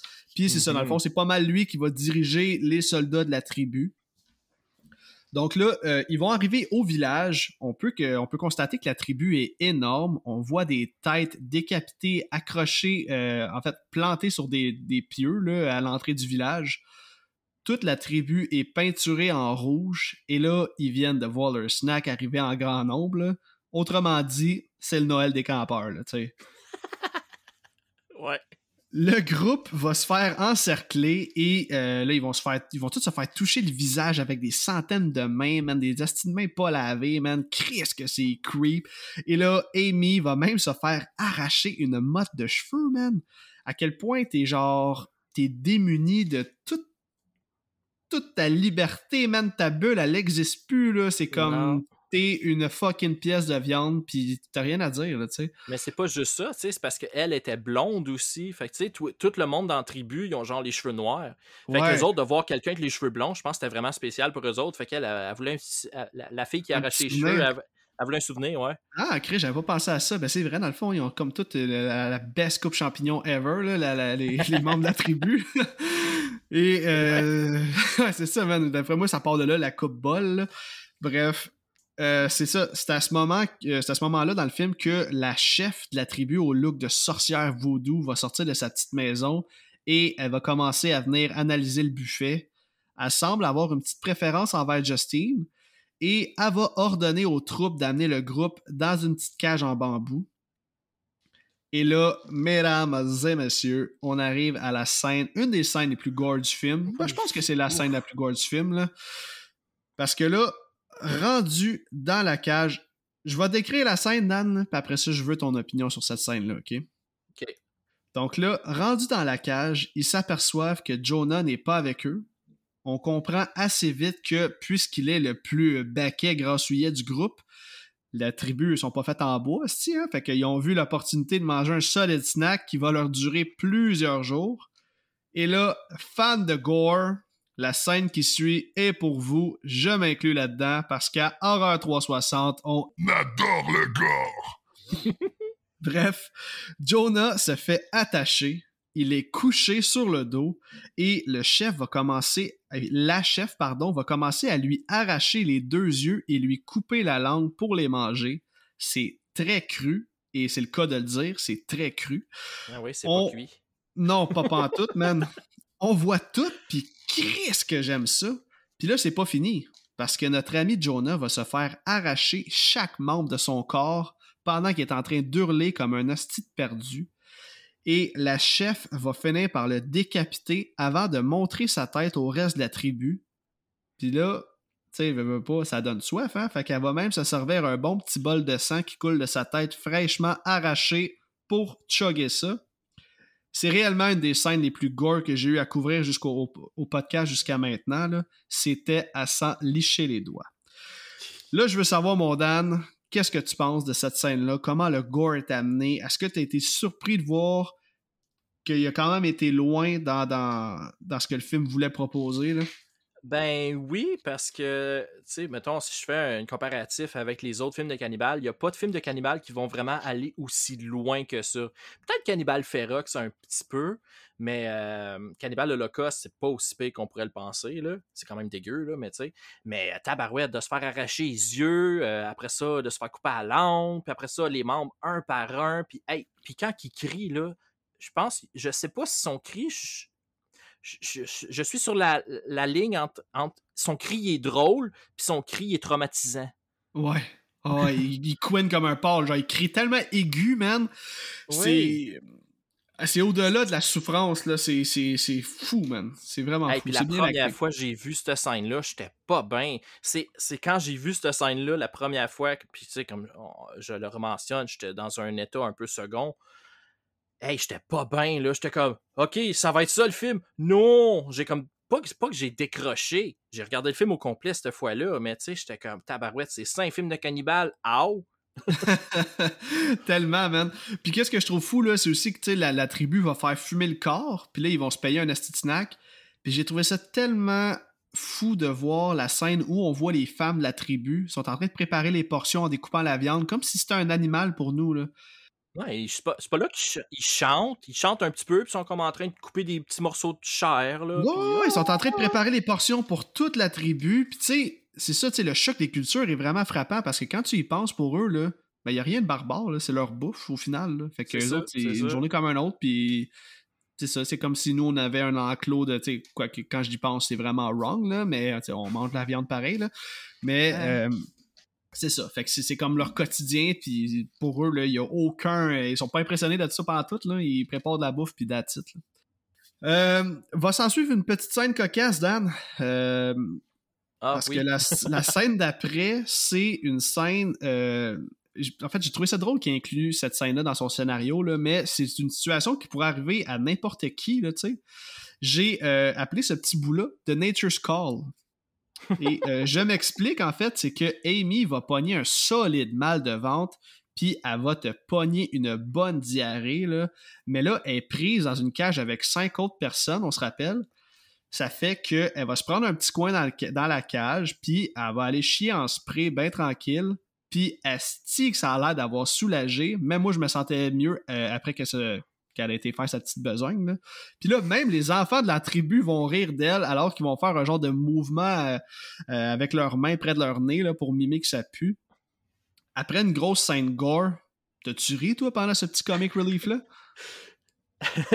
ben, à, c- tu sais, à mon deuxième visionnement, vu que je savais que ça s'en venait, oui. Mais la première fois que j'ai vu ça, j'étais comme. OK, on est, il est sérieux, là, Eli Roth? Qu'est-ce qui se passe? Pourquoi qu'il nous montre ça? Ben écoute, j'ai peut-être une petite réponse pour toi. Euh, un autre petit fun fact ici, parce que durant la production du film, l'actrice Kirby Bliss Blanton, elle qui, euh, qui euh, chie en spray, là, justement, elle était vraiment malade durant le tournage, puis elle a dû quitter par hélicoptère pour aller se faire soigner à l'hôpital. Oh, c'est à se demander si la scène de gastro était pas un petit clin d'œil à ça. Peut-être que oui, peut-être que non. Mais reste que c'est une drôle de coïncidence que les deux, euh, en fait, le personnage et l'actrice elle-même est tombée malade pendant le tournage. Mhm. Mais tu sais, cette scène-là, euh, puis une autre scène qui arrive plus tard, euh, j'ai lu que c'est des, réactions qui seraient appropriées pour des personnes dans leur situation. Tu souvent, quand on va entendre critiquer par rapport à The Great Inferno, c'est souvent cette scène-là qui revient en disant qu'elle n'a pas sa place. Euh, puis le, le monde qui vont dire Ah, moi, j'aime pas The Green Inferno à cause de cette scène-là, puis à cause d'une scène qui, qui- qui va arriver plus tard. Ouais. Ben, Ouais. d'après moi, ce que j'ai lu, euh, c'est que c'est apparemment en fait assez réaliste. Euh, d'après une review que j'ai lue sur Letterboxd d'une personne qui travaille dans le domaine de la santé comportementale, c'est des réactions qui sont en fait très typiques de- que les gens peuvent avoir quand ils sont sous situation de contrainte. OK. Fait que je trouvais ça super intéressant. J'étais comme, ah ouais, ok.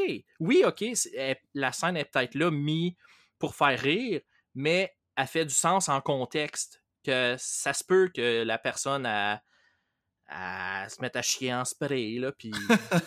non, mais honnêtement, depuis tantôt, je fais bien des jokes, je suis vulgaire, puis tout, là, c'est juste pour euh, être comique, mais tu sais, n'importe qui dans une situation stressante, là, tu sais, quand t'es Ben, vraiment stressé, là, ça se peut que t'aies un petit mal de ventre, là. Je dis pas que c'est explosif comme ça, mais ça se peut fort bien que tu te dises, Calis, me semble que, tu sais, la fameuse expression, le petit caca nerveux, là, ben, je pense Ouais. que ça s'applique ici, là.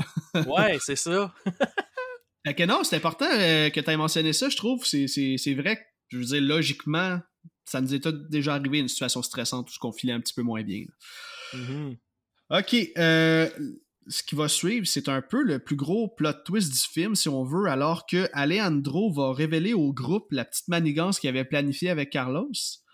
Je vais résumer ça assez simple, mais dans le fond, euh, Carlos, il allait être payé si Alejandro et sa gang empêchaient la compagnie de bulldozers d'atteindre le village. En échange, Alejandro et son groupe allaient devenir euh, connus mondialement. Et euh, dans le fond, c'est ça, tu sais, tout leur plan allait rien changer parce que peu importe ce qu'ils allaient faire, il y avait déjà une autre compagnie qui était en route pour venir déforester parce qu'il y a trop d'argent à faire à cause des ressources naturelles qui se trouvent dans le sol. Donc, aucune cause d'activisme, peu importe, aurait pu faire changer quoi que ce soit. Il va aussi dire que c'est euh, que c'est sûr que même Carlos s'est fait avoir dans cette histoire-là et qu'ils ont probablement saboté l'avion pour tuer Carlos. Donc, si je résume ça en une phrase très simple, Alejandro est un mangeur de marde de classe mondiale. Ouais, ouais. C'est le personnage euh, que je déteste le plus, puis que je pense que de beaucoup de films que j'ai vus, il se classe très haut dans, Écoute. les, dans les chiens sales. J'avais déjà fait un, un- J'ai déjà couvert le film Freddy contre Jason, là, qui est un film que t'adores. Euh, je me souviens plus du, du, du, euh, du nom du personnage, le chum à Catherine Isabelle qui se fait plier en deux euh, par euh, Jason. là. ah, lui tout. Oui. Lui, tout. lui, je, je l'avais surnommé le plus gros asshole ever dans un film d'horreur. Mais là, je pense qu'Alejandro, il est. Il est pas payé derrière. il- il- Ouais, ouais, ouais, ouais. Mais ouais, c'est en tout cas. Je pense, je pense qu'il y aurait, il y aurait un débat à faire sur lequel est le plus euh, crosseur entre les deux. Faudrait que je fasse un top, un top personnage de qu'on Ah, haït dans les films Ça d'horreur. serait bon, man. Ça serait bon. Je pense que Drette là, t'as Alejandro pis ce gars-là dans Freddy contre Jason. Ah ouais, ah ouais, c'est clair. ça serait carré, ça. On va prendre ça en note? Ben certain. On va changer de scène, Dan, alors que euh, Justine dort. Un enfant de la tribu va s'approcher d'elle et il semble fasciné par son collier qui a une petite flûte au bout. C'est un petit élément qui va être important tantôt. Le petit gars et le collier, comme on l'avait déjà dit tantôt. Et là, au même moment, il y a des enfants qui viennent réveiller Samantha alors qu'ils tiennent un serpent et ils vont l'approcher à deux pouces de sa face. Normalement, je l'aurais pas dit, mais ça, c'est un petit fun fact. Eli Roth, durant le tournage, entre les prises, il voyait les enfants qui faisaient ça entre eux pour se faire des blagues. là. Genre, ils prenaient des serpents, genre, ils se le pitchaient d'en face. Fait que là, il s'est dit, oh my god, faut que j'inclue ça dans mon film. Fait qu'il a demandé à un enfant, tout simplement. Je pense que l'actrice était même pas au courant.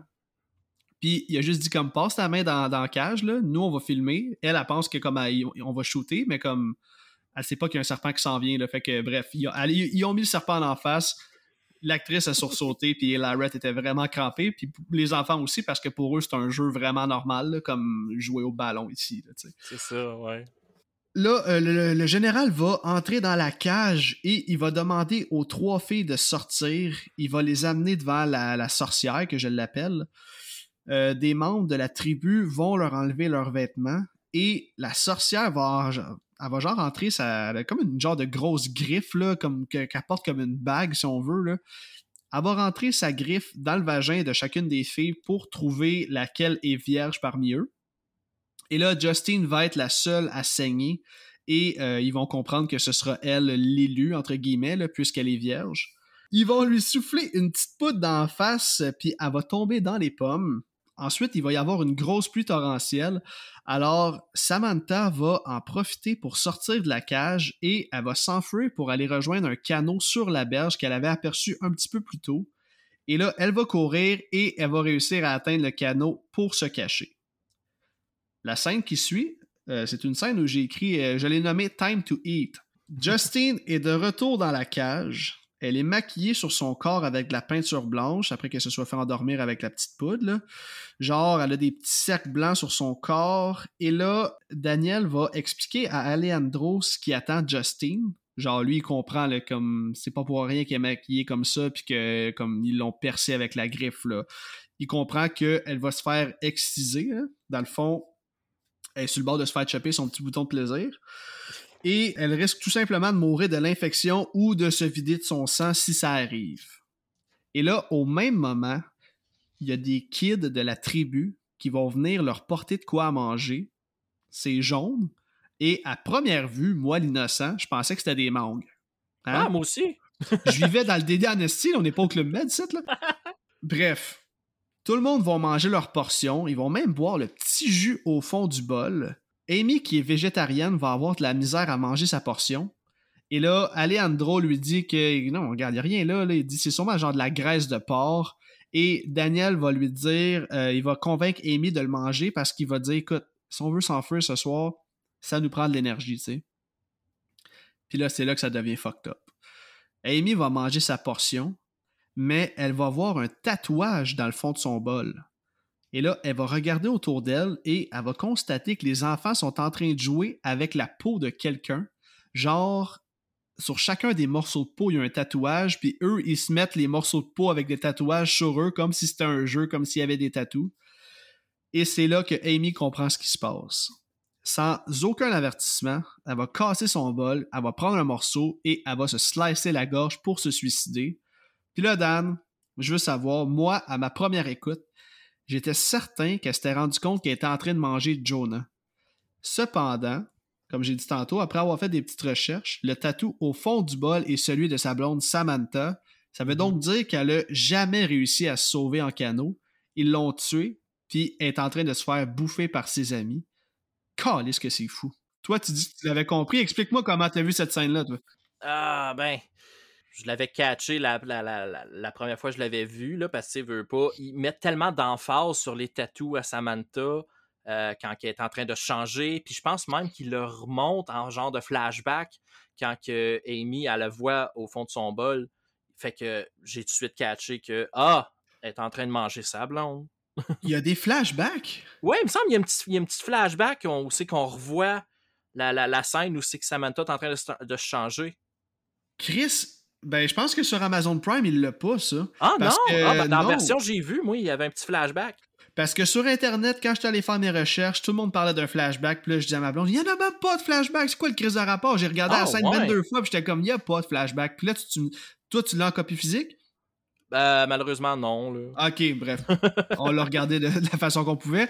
Mais. Euh, ben, je voulais m'acheter la, la, version euh, Scream Factory, mais elle est chère. Ouais, ben non, j'imagine. Scream Factory, c'est pas donné en plus, mais. Ben, en plus, elle est, out of print, puis elle vaut genre 35$. Euh, là, puis pour moi, je suis cheap, là. Je trouve que 35$ pour un film, c'est cher, là. Ouais, ouais, non, non, je comprends. Je comprends totalement. Euh, bref, moi, j'avais vraiment pas catché ça. Puis même vers la fin du film, quand on voit pas Samantha, ma première écoute, j'étais comme, Chris, c'est où? Genre, on n'a jamais su ce qui s'était passé avec elle, là. Moi, je trouve ça un peu plate qu'on n'ait pas vu sais, oui, ok, je comprends le but de la scène qui est de choquer quand que Amy a trouvé ça au fond de son bol, mais je trouve ça un peu plate qu'on ne l'ait pas vu parce que c'est un des seuls kills qui est genre off-screen du film. C'est vrai. J'aurais aimé ça, ça aurait, ça, aurait, été de montrer un autre kill à l'écran. Tu sais, le film était déjà assez, euh, assez gore de même un de plus, un de moins, pourquoi pas, tu sais? non, c'est vrai, c'est vrai, mais écoute, moi, ils, m'ont quand même berné, là, j'étais comme, bon, ben, ils sont en train de manger Jonah, là, puis tu sais, je sais que de la graisse, c'est jaune, lui, il y en a pas mal, euh, en tout cas, moi, je faisais comme les liens, mais finalement, c'est ça, ils, sont, étaient en train de manger euh, Samantha, puis euh, qu'est-ce que t'as pensé de, du, du, du, beau practical quand elle se slice la gorge? Hey, c'était super bien fait. Comme le, quand le sang coule, quand que, tu vois la, la, la, slice se faire au niveau de la gorge, j'étais comme. Euh, tu sais, je sais que c'est un film, mais comme, tabarouette, euh, un petit peu plus, puis tu y, crois, tu y crois pas vrai. Ben oui. Euh, tu vas faire une recherche sur IMDb. Est-ce que l'actrice est encore vivante? Ouais, c'est ça, mais la texture de la peau, j'ai trouvé qu'elle était fucking bien fait, man. C'était... Je trouvais pas que ça avait l'air d'une prothèse. sais, on le sait comment c'est fait, là, ce genre de scène-là. Puis Chris, mm-hmm. euh, vraiment, la texture de la peau était top notch, man. D'après moi, ils ont même pris genre une peau de cochon ou quelque chose pour vraiment ah, donner une texture. Souvent, c'est, c'est utilisé, ça. Parce que, tu sais, comme c'était pas. Euh, comme ça floppait pas, c'était pas comme. Ça avait pas l'air du caoutchouc, genre. Euh, en tout cas, c'était super bien fait, j'ai vraiment, vraiment trouvé ça bon. Mais Greg Nicotero, hein, on sait que ce gars-là, quand il. Ah, il est sacoche, gars-là. Quand il met son nom quelque part, là, c'est parce que ça va être sacoche, les effets. Mm-hmm. Ok, alright, là, on passe à une scène que j'ai surnommée les Munchies. Oh yeah. Je vais le dire tout de suite, c'est ma scène préférée du film. Ah c'est ouais? la scène, c'est la Nice. scène. Ah man, c'est tellement, mais c'est parce que ça pourrait tellement arriver, tu sais, dans le sens, veux, veux pas là, le cannibalisme là, c'est pas du surnaturel, là, c'est quelque chose qui se peut là. Puis des tribus de cannibales, eux, se nourrissent là, fait que tu sais, sais pas, de, de, de leur- des voir. Tu sais, des cannibales qui ont les munchies, qu'est-ce que c'est ironique, là, je veux dire, c'est, c'est Ah, comme... Je trouve ça tellement drôle. Ah ouais, écoute, bref. Je vais la raconter la scène là, parce que, man, j'ai j'ai vraiment, vraiment beaucoup ri. Donc là, après la mort de Amy, euh, Lars va avoir la brillante idée, parce que lui, depuis le début du film, il traîne un sac de weed dans ses poches. Il va avoir la brillante idée de mettre son weed dans la gorge de Amy. Comme ça, quand ils vont la faire fumer, genre la faire, euh, la faire cuire, ben, ils vont tout être stone. Par contre, juste avant ça, le moment le plus what the fuck du film survient aussi à ce moment-là, alors que euh, Alejandro va commencer à se crosser random pour s'enlever Ouais, du stress, pour être capable de penser correctement. Genre, Daniel lui dit Qu'est-ce que tu te calisses à te varloper, puis il va commencer à l'étrangler. Genre, Il ils vont comme être nez à nez, puis Alejandro, il arrêtera juste pas de se crosser, puis il va même le regarder des yeux en même temps. Qui risque que ça a dû être weird à tourner cette scène-là? là? Ça, ouais. Mais ça, c'était justement euh, quand je parlais de réaction normale. Ça a l'air que ça aussi, c'en est une. Tu sais, je voulais pas la spoiler, là, tout de suite. Ouais, ouais, ouais, ouais. Mais ça a l'air que ça aussi, c'est une réaction plus ou moins normale d'un être euh, humain en situation de stress. Ok, on dirait que je penserais pas à faire ça en premier. Ouais, moi non plus. Ce serait pas mon réflexe, mais, Mais- ça a l'air que c'est- ça a l'air qu'il y en a que c'est un. Ils vont aller là, là. Ah, et puis comme il parle en s'expliquant, là, genre il dit euh, comme c'est ça, il dit c'est bien fait pour le corps, ça l'aide à penser correctement, c'est ça va comme m'enlever du stress de faire ça, puis il dit vous devriez tous faire la même chose que moi. puis là Justin va juste dire genre you're fucking psychotic, genre t'es Ben, surtout en plus que l'autre vient de s'ouvrir la gorge. Tu sais, les autres sont en train de, de rentrer le weed dans. dans- tu sais, c'est comme. Les circonstances sont juste trop weird. Je peux comprendre se crosser pour enlever de la tension. Pas dans la situation qui est. non man, non, hey, c'est tellement what the fuck là, mais bref. Ça m'a vraiment pris par surprise, là, mais tu sais, même Eli Roth, là, je l'imagine genre assis dans un café bar relax en train d'écrire son scénario, là. Ah ouais. Ah, Ah ouais. Oh, il va se crosser, ça va être drôle. Mais là, mon Dan, euh, on arrive au bout hilarant. Cette scène-là est magique parce que leur plan va fonctionner. hein. Euh, ils vont faire cuire euh, Amy et qu'on se rappelle euh, du weed dans le fond de sa gorge et les membres de la tribu vont tous se mettre à rire. Le général, il a l'air high as fuck, mon gars, man. Il cogne genre, euh, je sais pas trop, là, une tête de, de- un, un crâne, mais comme il, comme il le regarde vraiment de proche, là, puis genre, il fait des faces, là, genre, comme s'il était surpris. Mes paroles rendront jamais justice à ce qui se passe dans le film. Sérieux, si vous avez jamais Non, vu le film, vrai. vous écoutez l'épisode, cette scène-là est tellement insane. Puis évidemment, le trois quarts du monde qui écoute l'épisode ont vu le film, là, fait que vous comprenez ce que je veux dire. est-ce que c'est bon. Et euh, c'est ça, dans le fond, tout le monde est fucking gelé. Il y en a même qui vont tomber euh, de leur arbre, là, comme de leur, euh, de leur planque là, dans les arbres. là. Ça va tomber comme des mouches. Le groupe va en profiter pour se sauver. Daniel et Justin vont sortir de la cage, puis au moment où Lars s'apprête à sortir, l'enculé de Alejandro va prendre une fléchette qui était plantée dans le bambou et il va la planter dans Lars, ce qui va l'endormir sur le coup. Il va dire que c'est juste pour pas être seul si jamais il en mange un autre parce que lui, euh, il veut pas s'enfuir.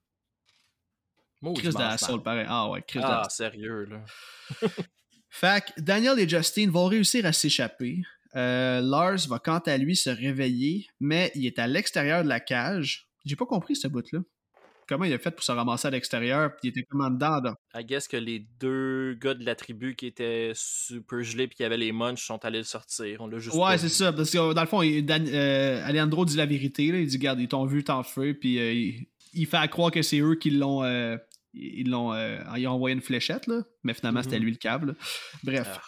Fait que là, c'est ça, il y a deux membres de la tribu devant lui qui sont encore high as fuck, ils vont rire comme des débiles. Puis là, lui, il va essayer de les faire rire en faisant des petits trucs de magie avec ses doigts, là, le genre d'affaires qu'on faisait quand on était jeune, là, genre de même, Ouais. le monde ne voit pas, là, mais... Puis là, il va commencer à rire. Son acting est vraiment bon, je trouve, là-dedans. Il est tellement en état de genre, je suis dans marde ben raide, là, comme il faut que je les fasse rire, il faut que je fasse de quoi, là. Mais évidemment, le- les membres de la tribu, ils en ont rien à foutre de ces petits trucs-là. Et non seulement ils en ont rien à foutre, mais ils vont commencer à le croquer. Genre, ils vont prendre une bonne bouchée de son bras et Lars va gueuler Fuck, they have the munchies. Ah. Et là, pour ceux qui connaissent pas l'expression munchies, c'est avoir un trip de bouffe. là. Quand tu fumes puis t'as la dalle après, là, bon, mais on peut dire aussi qu'on a les munchies. Et là, euh, Lars va partir à courir, mais il va se faire encercler rapidement par la tribu, puis ils vont fucking le manger vivant, man. Encore une fois, c'est du gore ding, euh, du pardon, des meilleurs films de zombies. Et comme j'ai dit tantôt, ben là, on reconnaît vraiment la touche de Greg Nicotero. J'avais l'impression de regarder une scène de Walking Dead. Qu'est-ce que tu Ah ouais, hein? Que à dire sur cette scène-là? C'est la scène, je pense, euh, je pense que c'est la scène qui manquait dans les films de cannibales. Une scène où c'est que les cannibales ont les munch. C'est Ouais. tellement, c'est tellement une bonne idée. C'est Oui. super con, mais j'en revenais pas. J'étais que euh, la première fois que j'ai regardé le film, oui, moi aussi, j'étais ces munch, mais j'avais beau avoir été un peu traumatisé par ce qui s'était passé avant. Quand j'ai été rendu à cette scène-là, j'étais comme, ok, ça c'est parfait. C'est tellement une bonne idée. Je j'ai rien à dire de négatif à propos de ça. C'est, ça, ça a tellement sa place dans, le- dans, dans The Green Inferno parce que The Green Inferno a, a le, ce ton-là. Tu t'attends à voir de quoi d'aussi stupide, surtout après avoir vu un gars se crosser. Tu sais. Oui, c'est ça, mais qu'est-ce qui est cool, qu'est-ce qui est différent, c'est que, tu sais, oui, on sait qu'un cannibale, ça mange de la viande humaine, sauf que là, c'est c'est comme leur instinct animal là, qui embarque, là. ils vont fucking le manger vivant, man. Non seulement ils vont le manger, mais man, c'est ça, c'est comme, genre, c'est comme si c'était un sushi, là, comme... Ouais, il est ouais. frais, là. fait que, tu sais, c'est ça, d'habitude, on les voit manger quand la viande est cuite, mais le fait qu'ils mangent vivant, j'ai trouvé que c'était, wow, ça donnait vraiment beaucoup plus d'impact à la scène. Ça, j'avoue, ouais. Ben, tu sais, il y avait quand même la chef au début qui mangeait l'œil puis la langue Ouais. sans l'avoir cuit.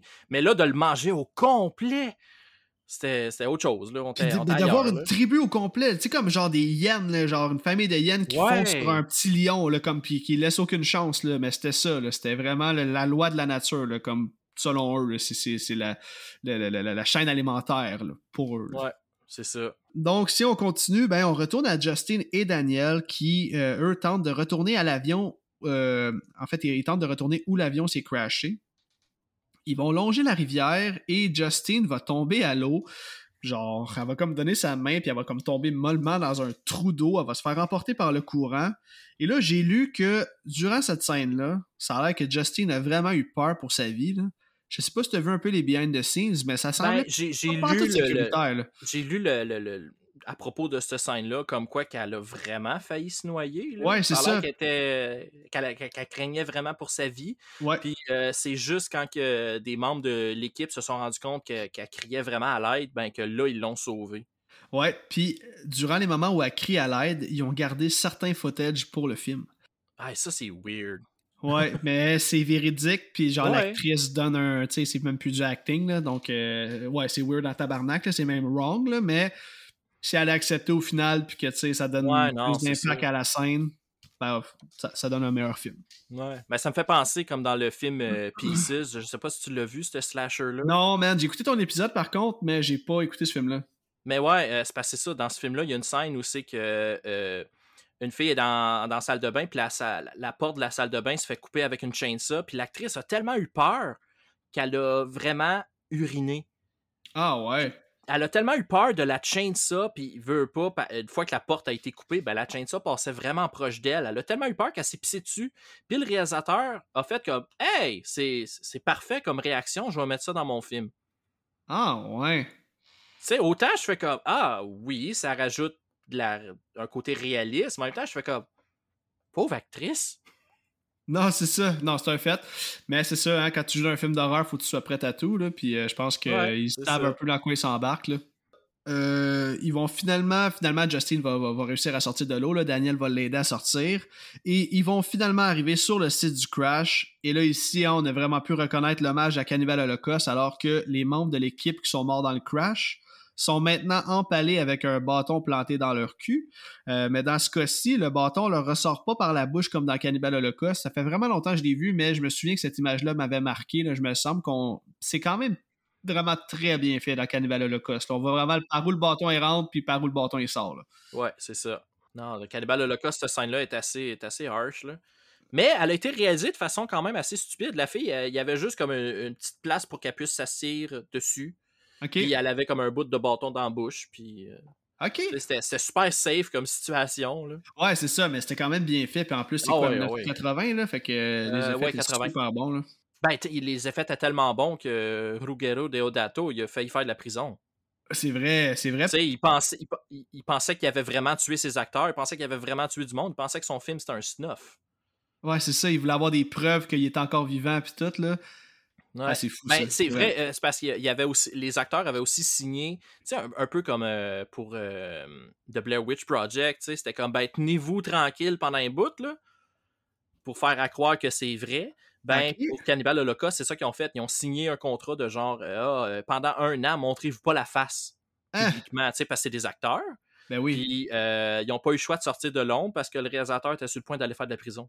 Hey, ça, c'est malade, hein? Wow. Hey, L'histoire entourant Cannibal Holocaust, c'est quelque chose. C'est vraiment quelque chose. Ben ouais, puis moi, écoute, j'ai vu ce film-là, là. Mon frère, il l'avait, genre, en VHS enregistré, genre, quelqu'un y avait donné, là. Tu sais, c'était vraiment dur d'avoir accès à ce Oh, film-là. wow. Fait que, tu sais, comme moi, j'étais comme, oh my god, genre, c'est une fucking pièce d'anthologie. De genre, moi, j'y croyais là, que c'était snuff, là, tu sais, dans ma tête de petit gars de 12-13 ans. Là, fait que là, je suis comme, j'écoute ça, man. Je suis comme, qu'est-ce que j'étais en train de regarder là, man? Fait que j'ai pas de misère à croire qu'il y a certains, certaines personnes qui ont dû se dire, Chris, euh, sont où tes acteurs, qu'est-ce qui s'est passé, là? C'est fucked up, ça, là. là. Ouais, mais la seule affaire qui est vraie, c'est les morts d'animaux. Ouais, ouais, ils la ont tortue, vraiment là, tué on une pense. tortue, ils ont vraiment Ouais. tué euh, euh, une, une- une araignée, puis je pense, c'est un singe? Je sais plus. Il y a genre 3-4 animaux là, qui ont tué pendant euh, Cannibal Ok. Holocaust. Puis euh, dans Jungle Holocaust, il tue un crocodile. Puis le ah skin. ouais? ouais. Ah ouais. Ouais. Puis c'est- c'est c'est vrai, là. Les, lois n'étaient pas les mêmes. Ça, c'est hardcore, man, parce que mettons là, que la prise est pas bonne, tu l'as tué, là, t'en tueras pas un deuxième. là. C'est euh, c'est harsh, là. Ok. Ouais. Bref. On va continuer dans le film, là, ça va être un petit peu moins traumatisant. Euh, donc là, c'est ça, ils sont retournés sur le site de l'avion, comme on a dit. Et par contre, leur évasion va s'arrêter assez rapidement quand ils vont recevoir des fléchettes par des membres de la tribu qui vont les ramener au village. Donc tout cet effort-là pour fuck out. Ok, on arrive à la fin du film. Justine, elle va se réveiller. elle est nue et attachée. Elle est en train de se faire badigeonner comme une bonne dinde d'action de grâce. Là. Et euh, elle va se faire enduire d'une genre de crème blanche sur tout son corps. Penses-tu que c'était une doublure ou penses-tu que c'était vraiment son corps? Je hmm, je pense que c'était vraiment elle. Ouais, moi aussi. Honnêtement, là. Ouais, parce que tu veux, pas, on la voit quand même sur, sur son long, là. Fait que. Ouais, non, c'est ça. Mais oui, j'imagine que tu sais, tu dans quoi tu t'embarques, là. C'est Eli Roth, film de cannibale, je veux dire. Ouais, faut que tu t'attendes à, À montrer un peu de quelque chose peau, comme là. ça. là. Ouais, à montrer un peu de peau. Les femmes vont aussi lui peinturer un genre de masque rouge au niveau des yeux, un peu comme euh, Raphaël dans les Ninja Turtles. Et là, Daniel, quant à lui, euh, lui, il fait pitié, man. Il est attaché à un arbre. Le général est en train d'y casser chaque membre de son corps en frappant à des endroits spécifiques avec sa genre de masse qui ressemble à un os attaché au bout d'un bâton. Là, on dirait un arbre que tu te fabriques dans un jeu genre de zombie survival, là, genre comme que tu ramasses des affaires puis que oui. tu, tu combines deux affaires ensemble. Bon, on dirait que c'est ça son arme. Tout ça pour dire que ça a l'air de faire mal en crise. Et ce qui s'en vient pour lui, c'est de loin la mort la plus douloureuse du film. Il va se faire mettre une genre de boîte verte sur son linge, sur ses bottes, ce qui va attirer des centaines de fourmis balles de fusil. C'est vraiment comme ça que ça s'appelle. Ah, Il ouais. semble, j'ai fait une petite recherche sur Google hier euh, pour savoir justement à quel point ça peut faire mal. J'ai même regardé des vidéos. J'ai vu un gars qui se fait piquer par une fourmi. C'est l'hôpital paralysé du bras gauche.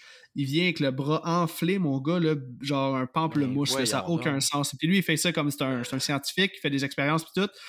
Puis tu sais, il, il sait, là, comme il apprend avec une pince, puis il dit OK, OK, elle va me piquer là. là. Puis là, paf, il pique le bras, man. Il veille fou, des sueurs de malade, man. Euh, c'est ça, il se fait amener à l'ambulance. Ah.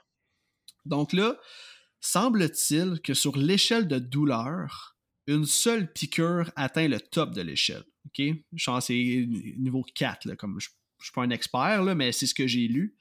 Donc, j'imagine pas quand t'en as une centaine qui te mordent en même temps, ça doit juste être atroce. Là, euh, la sorcière, elle, va s'approcher de Justine dans le but de lui faire la fameuse excision. Et Justin va être sauvé in extremis quand on va entendre des cris de membres de la tribu. Il y a un des membres de la tribu qui va arriver au village avec une tête qui semble appartenir, en fait pas qui semble appartenir, mais qui appartient à des travailleurs qui approchent avec leur bulldozer. Le général va donc ordonner à ses hommes d'aller chercher leurs armes et là, ils vont tous partir à la guerre en faisant genre un de cri de ralliement.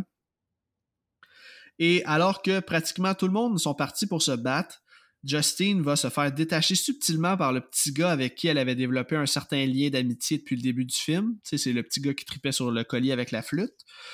Elle va se lever, elle va asperger la femme qui la peinturait de la petite poudre magique avant d'y arracher son petit gros piercing du nez, là, genre fret sec comme un plaster. Là. Hey man, Ouais. c'est ça, là. Ouf, hey, ça a vraiment pas l'air de faire du bien. La femme va tomber et Justine va se sauver. Daniel, lui, qui est toujours pas mort, il est tough en crise, il va dire à Justine de prendre son téléphone dans sa poche et il va la supplier de le tuer. Justine, elle va dire Écoute, je peux pas faire ça, je peux pas faire ça. Donc, le petit gars qui était à côté de Justine va endormir Daniel avec la petite poudre magique et il va tout simplement lui slicer la gorge. C'est un petit vite, lui. Il a compris comment ça marche. Ouais. Donc là, euh, on arrive vraiment à la dernière scène du film, ou presque. Là. Euh, Alejandro, qui est toujours dans la cage, il va supplier Justine de l'aider. Et elle va, re- en fait, elle va le regarder en voulant dire Tu peux bien aller chier, toi, genre, crosse-toi, mon esti, puis c'est le cas de le dire. là, tu sais. Ah, je l'aurais laissé là, moi aussi. Oublie ça. là, Ah c'était ouais, ah ouais. Fait qu'elle va partir sans jamais regarder derrière. Et là, le petit gars va lui donner la bonne direction et il va lui dire, euh, dans le fond, genre, sauve-toi. Puis elle, elle va lui laisser son collier en échange. C'est là que Justine, après avoir euh, traversé la jungle, avoir fait face à une panthère noire, elle va arriver directement dans le champ de bataille alors que la guerre bat son plein entre la milice et la tribu de cannibales. Le général va se faire tuer et au moment où un gars de la milice arrive pour tirer Justine, elle va leur mentionner que c'est une américaine et elle va les menacer que euh, elle les filme avec son cellulaire pour leur faire peur.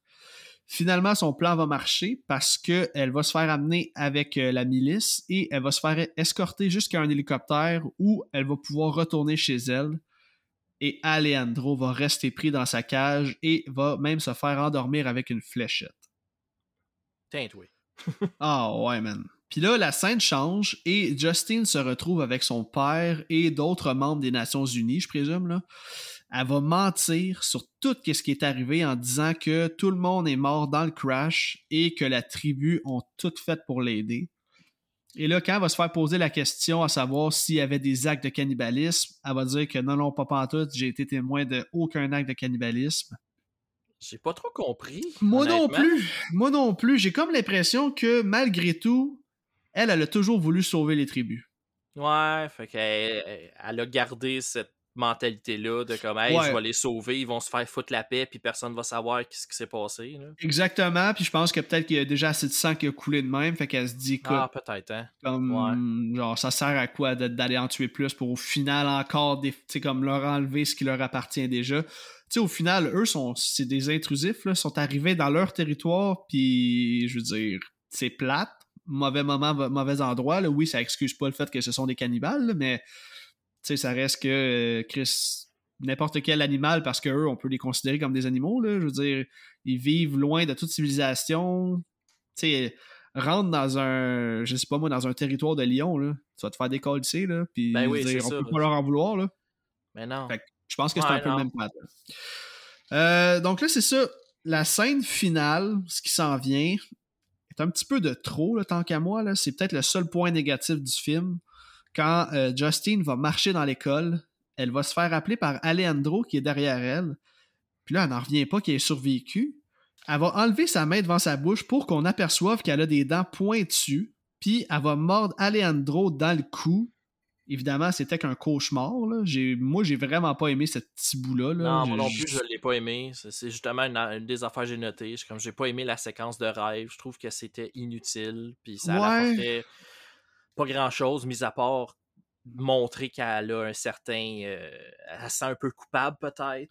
Ouais, quelque chose du genre, là, mais je sais pas. C'était comme pour donner un genre de petit jump scare. Là. En tout cas, on aurait pu Ouais. complètement enlever ça. Là.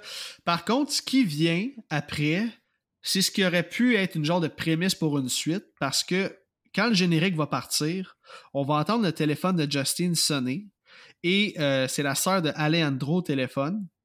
Elle va dire qu'elle a trouvé une photo satellite de ce qui semble être son frère. Et là, on va voir la photo et on voit Alejandro qui est comme toute peinturée en noir, puis là, ça coupe comme ça. Puis là, toi, là, moi, c'est une petite réflexion que je me suis faite. Penses-tu que, comme il y avait une suite d'annoncés, puis que Alejandro semble comme toute peinturée en noir, que peut-être qu'il serait devenu euh, le général de guerre de la tribu? Ouais, d'après moi, c'est ça, parce que le général, il est mort. La tribu se retrouvait avec beaucoup euh, d'effectifs en moins, disons. Ouais. Fait que d'après moi, il y avait besoin de quelqu'un. Fait qu'ils l'ont pris euh, pour être le général parce que veut, veut pas, il a rien fait pour les faire chier, lui. Non, il s'est jamais sauvé, euh, Ouais, il prenait ça. son trou. Fait Ah. que D'après moi, c'est ça. Il a, il a- il a pris la place du général. Puis là, hey, avoir eu une suite, ça aurait été malade. J'aurais vraiment aimé ça, voir Alejandro comme à la tête des cannibales. Puis Ouais. être, euh, tu sais, se battre contre, mettons, euh, l'exploitation forestière ou, tu sais, je sais pas, là. Mais j'ai un feeling que ça aurait donné une suite de marde, un peu comme The Ah, Decent sûrement. Part 2. dans le sens où, tu sais, comme dans tu sais, The Decent, c'est tellement bon, tu mets The Decent Part 2 où le personnage principal retourne dans le lieu du premier film. Fait que là, j'imagine que dans le 2, ça aurait été ça. Genre euh, Justin qui retourne avec Ah, d'autres personnages, elle retombe sur lui. Je sais pas qu'est-ce que ça aurait donné comme film. Peut-être que je me trompe aussi, là, mais j'ai comme un feeling que ça aurait été une suite dans ce genre-là. Mais anyway, avec le, le- le mauvais succès du box-office, il y avait comme pas le choix de, de- de- d'abdiquer et de pas, de pas en faire, là, finalement. Ouais, c'est quand même vraiment dommage parce que, tu sais, des films de cannibales, il n'y en avait pas eu depuis les années 80, puis il n'y en a pas re-eu depuis. Tu sais, je veux Non. dire, films de cannibales, cannibales, tu sais, il y a des Ouais. films où c'est qu'il y a du monde qui mange du monde, là, mais. De non, il n'y en a tribu, pas eu d'autres. Ouais, c'est ça, de tribus, il n'y en a pas eu d'autres, là.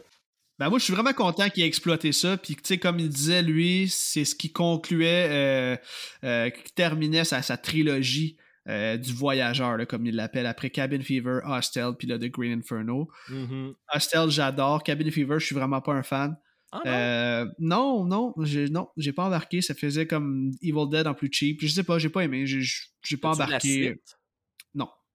Ah, la suite, elle vaut la peine. Je, la- je trouve quasiment meilleure que le premier. C'est Lara aussi? Non, c'est Ty West. Ah! Ouais, Ben là, mais, oh, a- ben là. mais Ty West, il a tellement détesté son expérience. Les producteurs, ils ont. euh, les, les producteurs, ils ont tellement euh, modifié son projet qu'ils voulaient quasiment que son nom soit retiré. Ah, mais c'est quand même Ty West qui a fait le 2. Le 2 Ok. se passe euh, dans une, euh, un bal de finissant. Ok. Wow. Ouais. C'est le même pattern, un genre de virus dans l'eau, puis. euh, Ben, c'est ça, c'est parce que si- si je me souviens bien, à la fin du premier, on voit que l'eau dans laquelle le hobo est mort se fait embouteiller.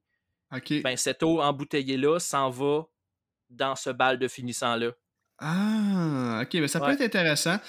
Moi, j'aime mieux le 2 que le 1, honnêtement. Ok, ben c'est ça, mais c'était l'effet de cheapette un peu, puis comme on dirait que les films dans des cabines, puis tout, avec des gens, des, comme des groupes de jeunes, j'étais comme, bon. Puis je le trouvais vraiment, vraiment. Ah, c'est- sûrement que c'est voulu, là, mais probablement que je manquais de bagages quand je l'ai vu, le fait que j'étais comme, Chris, que c'est cheap. Peut-être que je le regarderais d'un autre œil si je lui donnais une autre chance, là, mais là, que tu me dises que c'est Ty West qui a fait le 2, le monde le sable, à quel point j'adore Ty West, là, puis surtout ce qui, ce qui est en train de devenir, là, ce qui est en Ah, train de c'est tout un réalisateur, ce ah, il est en là. pleine expansion. Là, c'est, je- j'adore Ty West. Euh, écoute, on a passé au travail du film. Maintenant, ce que je veux savoir, euh, j'aimerais ça que tu me donnes ta note sur 10, puis que tu me parles de ta scène préférée du film. Euh, ben moi, je donne un gros 8. Euh, c'est vraiment un bon film de cannibale, comme ça l'a malheureusement pas ravivé le genre comme j'aurais aimé que ça le fasse, mais euh, non, c'est vraiment un film à voir. Euh, puis côté scène préférée, euh, moi je pense que j'irais pour celle où Justine puis Daniel découvrent euh, ceux qui ont péri dans le, cra- dans le crash. J'aurais pu y aller pour la scène des Munch, j'aurais pu y aller pour la scène où Jonah se fait massacrer, mais euh, le fait qu'ils soient tous empalés rappelle évidemment Cannibal Holocaust. Puis vu que c'est mon film de cannibale préféré, ben j'ai vraiment trippé à ce moment-là. Puis en plus, euh, il les découvre la nuit. Puis tu sais, il y a plein de torches allumées, fait que l'ambiance est comme vraiment cool. C'est vrai, ça faisait J'ai Survivor. vraiment aimé cette scène-là. Ouais, en plus, ouais. Ouais. Ah, ben Chris, c'est un très bon choix. Très bon choix. Puis un 8, écoute, euh, je te suis. Euh, Nice. Je donne aussi un 8 sur 10 pour ce film-là parce que, tu sais, normalement, là, les auditeurs sont habitués de m'entendre comme peut-être plus analysé, là, mais pour ce film-là, j'ai complètement fermé mes yeux d'analyste, là, puis j'ai vraiment donné une note basée sur le facteur divertissement. Je pense que c'est ça qu'il faut faire.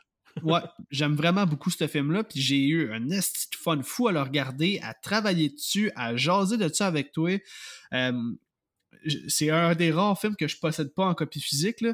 Euh, je vais clairement l'acheter. Comme a un euh, Collector Edition ou peu importe, c'est clairement un film que je m'en fous de payer là, parce que j'adore vraiment beaucoup, beaucoup ce film-là. Puis de savoir tout l'effort qui a été mis, qui se soit dit comme Hey, on va rencontrer une tribu, on essaie de les convaincre. Puis Chris, ça a marché, ça a donné un film. Puis je vous le dis, là, vous devriez voir le making of. J'en parle souvent dans tous mes épisodes, mais les making of, c'est c'est tellement hot de savoir comment un film a été fait. Là. Puis dans ce cas-ci, c'est juste magique. C'est vraiment beau là, de voir comment la- les villageois qui sont transformés en cannibales sont heureux. Là. On voit les enfants qui jouent avec la clap là, pour genre euh, entre les prises. Puis Oh, c'est vraiment, vraiment sharp. Pour vrai, là, c'est vraiment, vraiment cool. Puis, tu sais, ils étaient contents de travailler parce qu'eux, ça faisait comme long. En fait, ils n'avaient jamais vraiment travaillé. là. Ils sont habitués de faire. euh, euh, leur mode de vie, c'est de la survie. C'est pas une job. Ouais, là. non, Si- c'est S'ils font pas, ben, ils vont mourir. là. Fait que là, c'était comme complètement différent. C'était tout nouveau. De voir de l'équipement, des caméras. Ils n'avaient jamais vu ça. Là. Fait que Non, il vraiment. n'avait jamais vu un film. Tout il n'avait simplement. jamais vu de la technologie. Il savait même pas c'était quoi le concept d'un film. C'est comme, c'est quoi un film? De quoi tu me parles, un film? Fait que euh, le, le fait qu'il ait dû utiliser un genre de, sûrement un, inter- un- un médiateur, un intermédiaire entre les deux pour que la tribu et l'équipe de production se comprennent, ça devait tellement ramener aux sources, là, ça devait tellement être humain, euh, comment ils ont produit ça, la communication entre eux autres. Hey, Moi, là, ça, vient, ouais. ça vient vraiment me chercher. Ça vient vraiment, vraiment beaucoup me chercher. Puis je trouve que c'est vraiment fascinant. Non seulement c'est impressionnant, mais c'est fascinant qu'il se soit donné tout ce mal-là pour produire un film de cannibale, man. C'est fucked up. Mhm, mhm. Puis c'est puis c'est cool parce que le film a quand même un, un- un- un bon message. Puis le, le- le message ressemble un peu à celui de Cannibal Holocaust, euh, où ce que ça comparait les tribus aux, aux êtres supposément su- civilisés qu'on est. Ouais. Dans Holocaust, euh, l'équipe de tournage qui s'en va en, Amazonie pour filmer les tribus euh, font plus de dommages que la tribu elle-même. Ils sont vrai. tués parce qu'ils viennent foutre la merde puis faire un documentaire choc au lieu de montrer comment que la vraie vie de tribu est. Euh, c'est sûr que le- moi j'ai trouvé que le message était mieux exprimé dans Cannibal Holocaust que dans The Green Inferno, mais j'aime quand même que les personnages soient là euh, que pour euh, sont là juste pour se sentir mieux personnellement. Tu sais, comme tu, tu disais que Eli Roth, il a eu les activistes, ben c'est c'est quand même le fun de, de les voir se faire avoir à leur propre jeu, mettons. Exact, exact. Tu voulais avoir du fame, tu voulais avoir de la petite attention, man, mais au final, tu t'es fait avoir dans ton propre jeu. Mais le pire, c'est que Alejandro, il a eu son fame. Ouais. À la, à la toute fin, là, on, euh, Justin se fait re-réveiller par euh, une autre euh, manifestation à l'extérieur du campus. Puis tout le monde ont des t-shirts de Alejandro. Fait qu'il a réussi comme- à avoir son fame malgré tout, mais ça prenait qu'il se fasse. C'est vrai, c'est un genre de chandail de Che, Guevara, mais c'est la face d'Alejandro. ouais. Exact, exact. Hey, mais sérieux, autant j'aime le, le- le petit punch qui, que Alejandro est encore vivant, j'aurais aimé ça le voir se faire décalisser. Ouais. Ça me fait un peu chier que on l'ait pas vu souffrir parce qu'il fait chier tout le long du film. Mais imagine-. Imagine comment c'est encore pire qu'il soit là tout seul. Genre, pogné Ah. dans le fin fond du cul du monde pour le restant de ses jours. Il n'y a aucun moyen de s'enfuir. Puis s'il s'enfuit, tu veux qu'il aille où? Il n'y a plus personne. Là. Je veux dire, c'est pas la milice qui va le sauver. là. Je veux dire, à moins qu'il soit chanceux, mais j'ai comme un feeling que c'est soit qu'il se joint à eux ou ben, qu'il meurt, man. Fait Ouais, ok, ouais, vu de même. Ok, ça me fait moins chier d'abord. mais imagine le traumatisme, là. tu te rends compte que t'es tout seul. là. Son, son acting est vraiment bon là, quand il hurle à Justine de venir comme genre laisse-moi pas ici, là, puis qu'elle le regarde en voulant dire genre va chier toi puis elle se pousse. Là. Tu sens la détresse là, de genre oh my god, je suis Je suis genre dans la merde. Ah ouais, je suis Ouais. Ah, ok, ouais, j'avoue. Fait qu'en tout cas, peut-être qu'il devienne général, on dirait que je trouverais ça poussé un peu. Je trouverais ça. Mais il a euh, l'air de, de tu sais, comme tu. Il quand était tout peinturé en noir sur la photo. C'est-tu lui? C'est-tu pas lui? On le saura jamais. Non, on Faudrait, si je croise Eli Roth dans une convention à un moment donné, je pense que je vais lui demander la question. Ça pourrait, être, ça pourrait être une bonne question. Ça pourrait être une bonne question, oui. Est-ce que, euh, Dan, tu avais d'autres choses à dire dans tes notes? Euh, c'était pas mal ça, pour vrai. Ah non, c'est pas vrai. J'avais euh, une autre affaire. Euh, je sais pas si tu as remarqué, mais quasiment toutes les, les morts, euh, il y a du foreshadowing à propos d'eux autres. OK, Ben, intéressant, je t'écoute. mettons, Samantha, euh, elle se fait skinner à cause de ses tatous. Amy, euh, qui souffre d'anxiété et de dépression, ben, on, j'ai pas remarqué. là. Ça a l'air qu'elle s'est déjà coupé les veines du poignet, mais tu sais, elle, se suicide en se tranchant la gorge. Euh, Lars, qui est un poteux, lui, ben, la tribu poigne les munchs puis il se fait manger vivant.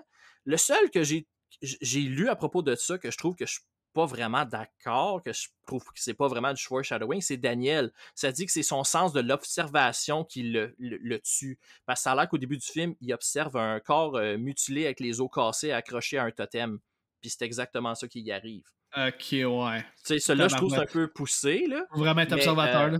Ouais, c'est ça. Mais euh, sinon, euh, Justine, elle ou tout, aurait pu être foreshadowing parce que pas avoir été interrompue par le villageois qui ramène la tête euh, d'un des gars qui est pour l'exploitation forestière, elle serait probablement morte des suites de son excision, ce qui la faisait bad tripper au début du film dans son cours. Exact, exact. Ouais, c'est vrai. Ah, mais Colin, ça, c'est un fun fact, Chris. J'ai fait beaucoup de recherches. J'ai même jamais tombé sur cette nouvelle-là.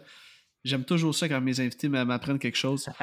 mais ça fait du sens parce que c'est tout vrai ce que tu dis. Fait que. Ben, Il y, a- y juste Daniel que je trouve que c'est comme poussé un peu. C'est comme, ah, il a le sens de l'observation, fait qu'il va se faire tuer à cause de ça. Je fais comme, ouais, mais non, là. Mais Ouais. les autres, tu sais, je trouve que ça fait du sens. La, la fille ses tatous, la fille sa dépression, puis euh, C'est le vrai. poteux, puis... Complètement vrai. OK. Euh, fait que ça résume ta feuille de notes? C'est pas mal ça, oui. Parfait, parfait. Donc, c'est là-dessus que va se finir euh, l'épisode, mon chum. Euh, un gros merci, Dan, d'être passé sur le podcast pour une deuxième fois. Ça a été un plaisir de jaser de ce film-là avec toi.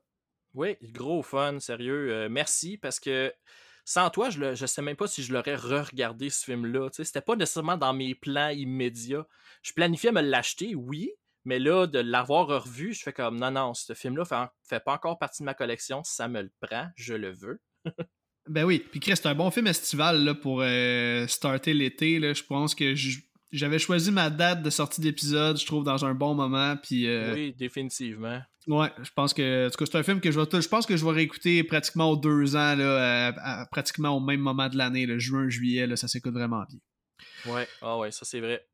OK, donc là, je rappelle aux auditeurs qui veulent te suivre euh, d'aller liker premièrement ta page Facebook, d'aller joindre ton groupe Facebook Horreur FM et surtout aller vous abonner au channel YouTube euh, Horreur FM. Si vous aimez Dead Meat, vous allez aimer cette chaîne-là. C'est la version québécoise. C'est bien trop gentil, ça. Ça me fait plaisir, mon Dan. C'est, c'est très, très sincère ce que je raconte. Et là, je m'adresse à vous, les auditeurs. Euh, merci beaucoup d'avoir été à l'écoute. J'espère que vous avez aimé cet épisode-là. Et si c'est le cas, ça me ferait un bien gros plaisir si vous pouviez laisser un petit 5 étoiles sur la plateforme d'où vous écoutez le podcast. Ça m'aide beaucoup avec l'algorithme à ce que le podcast se fasse connaître par plus de monde. Et venez aussi me suivre sur Facebook et Instagram Horreur360 pour ne rien manquer de ce qui s'en vient au podcast.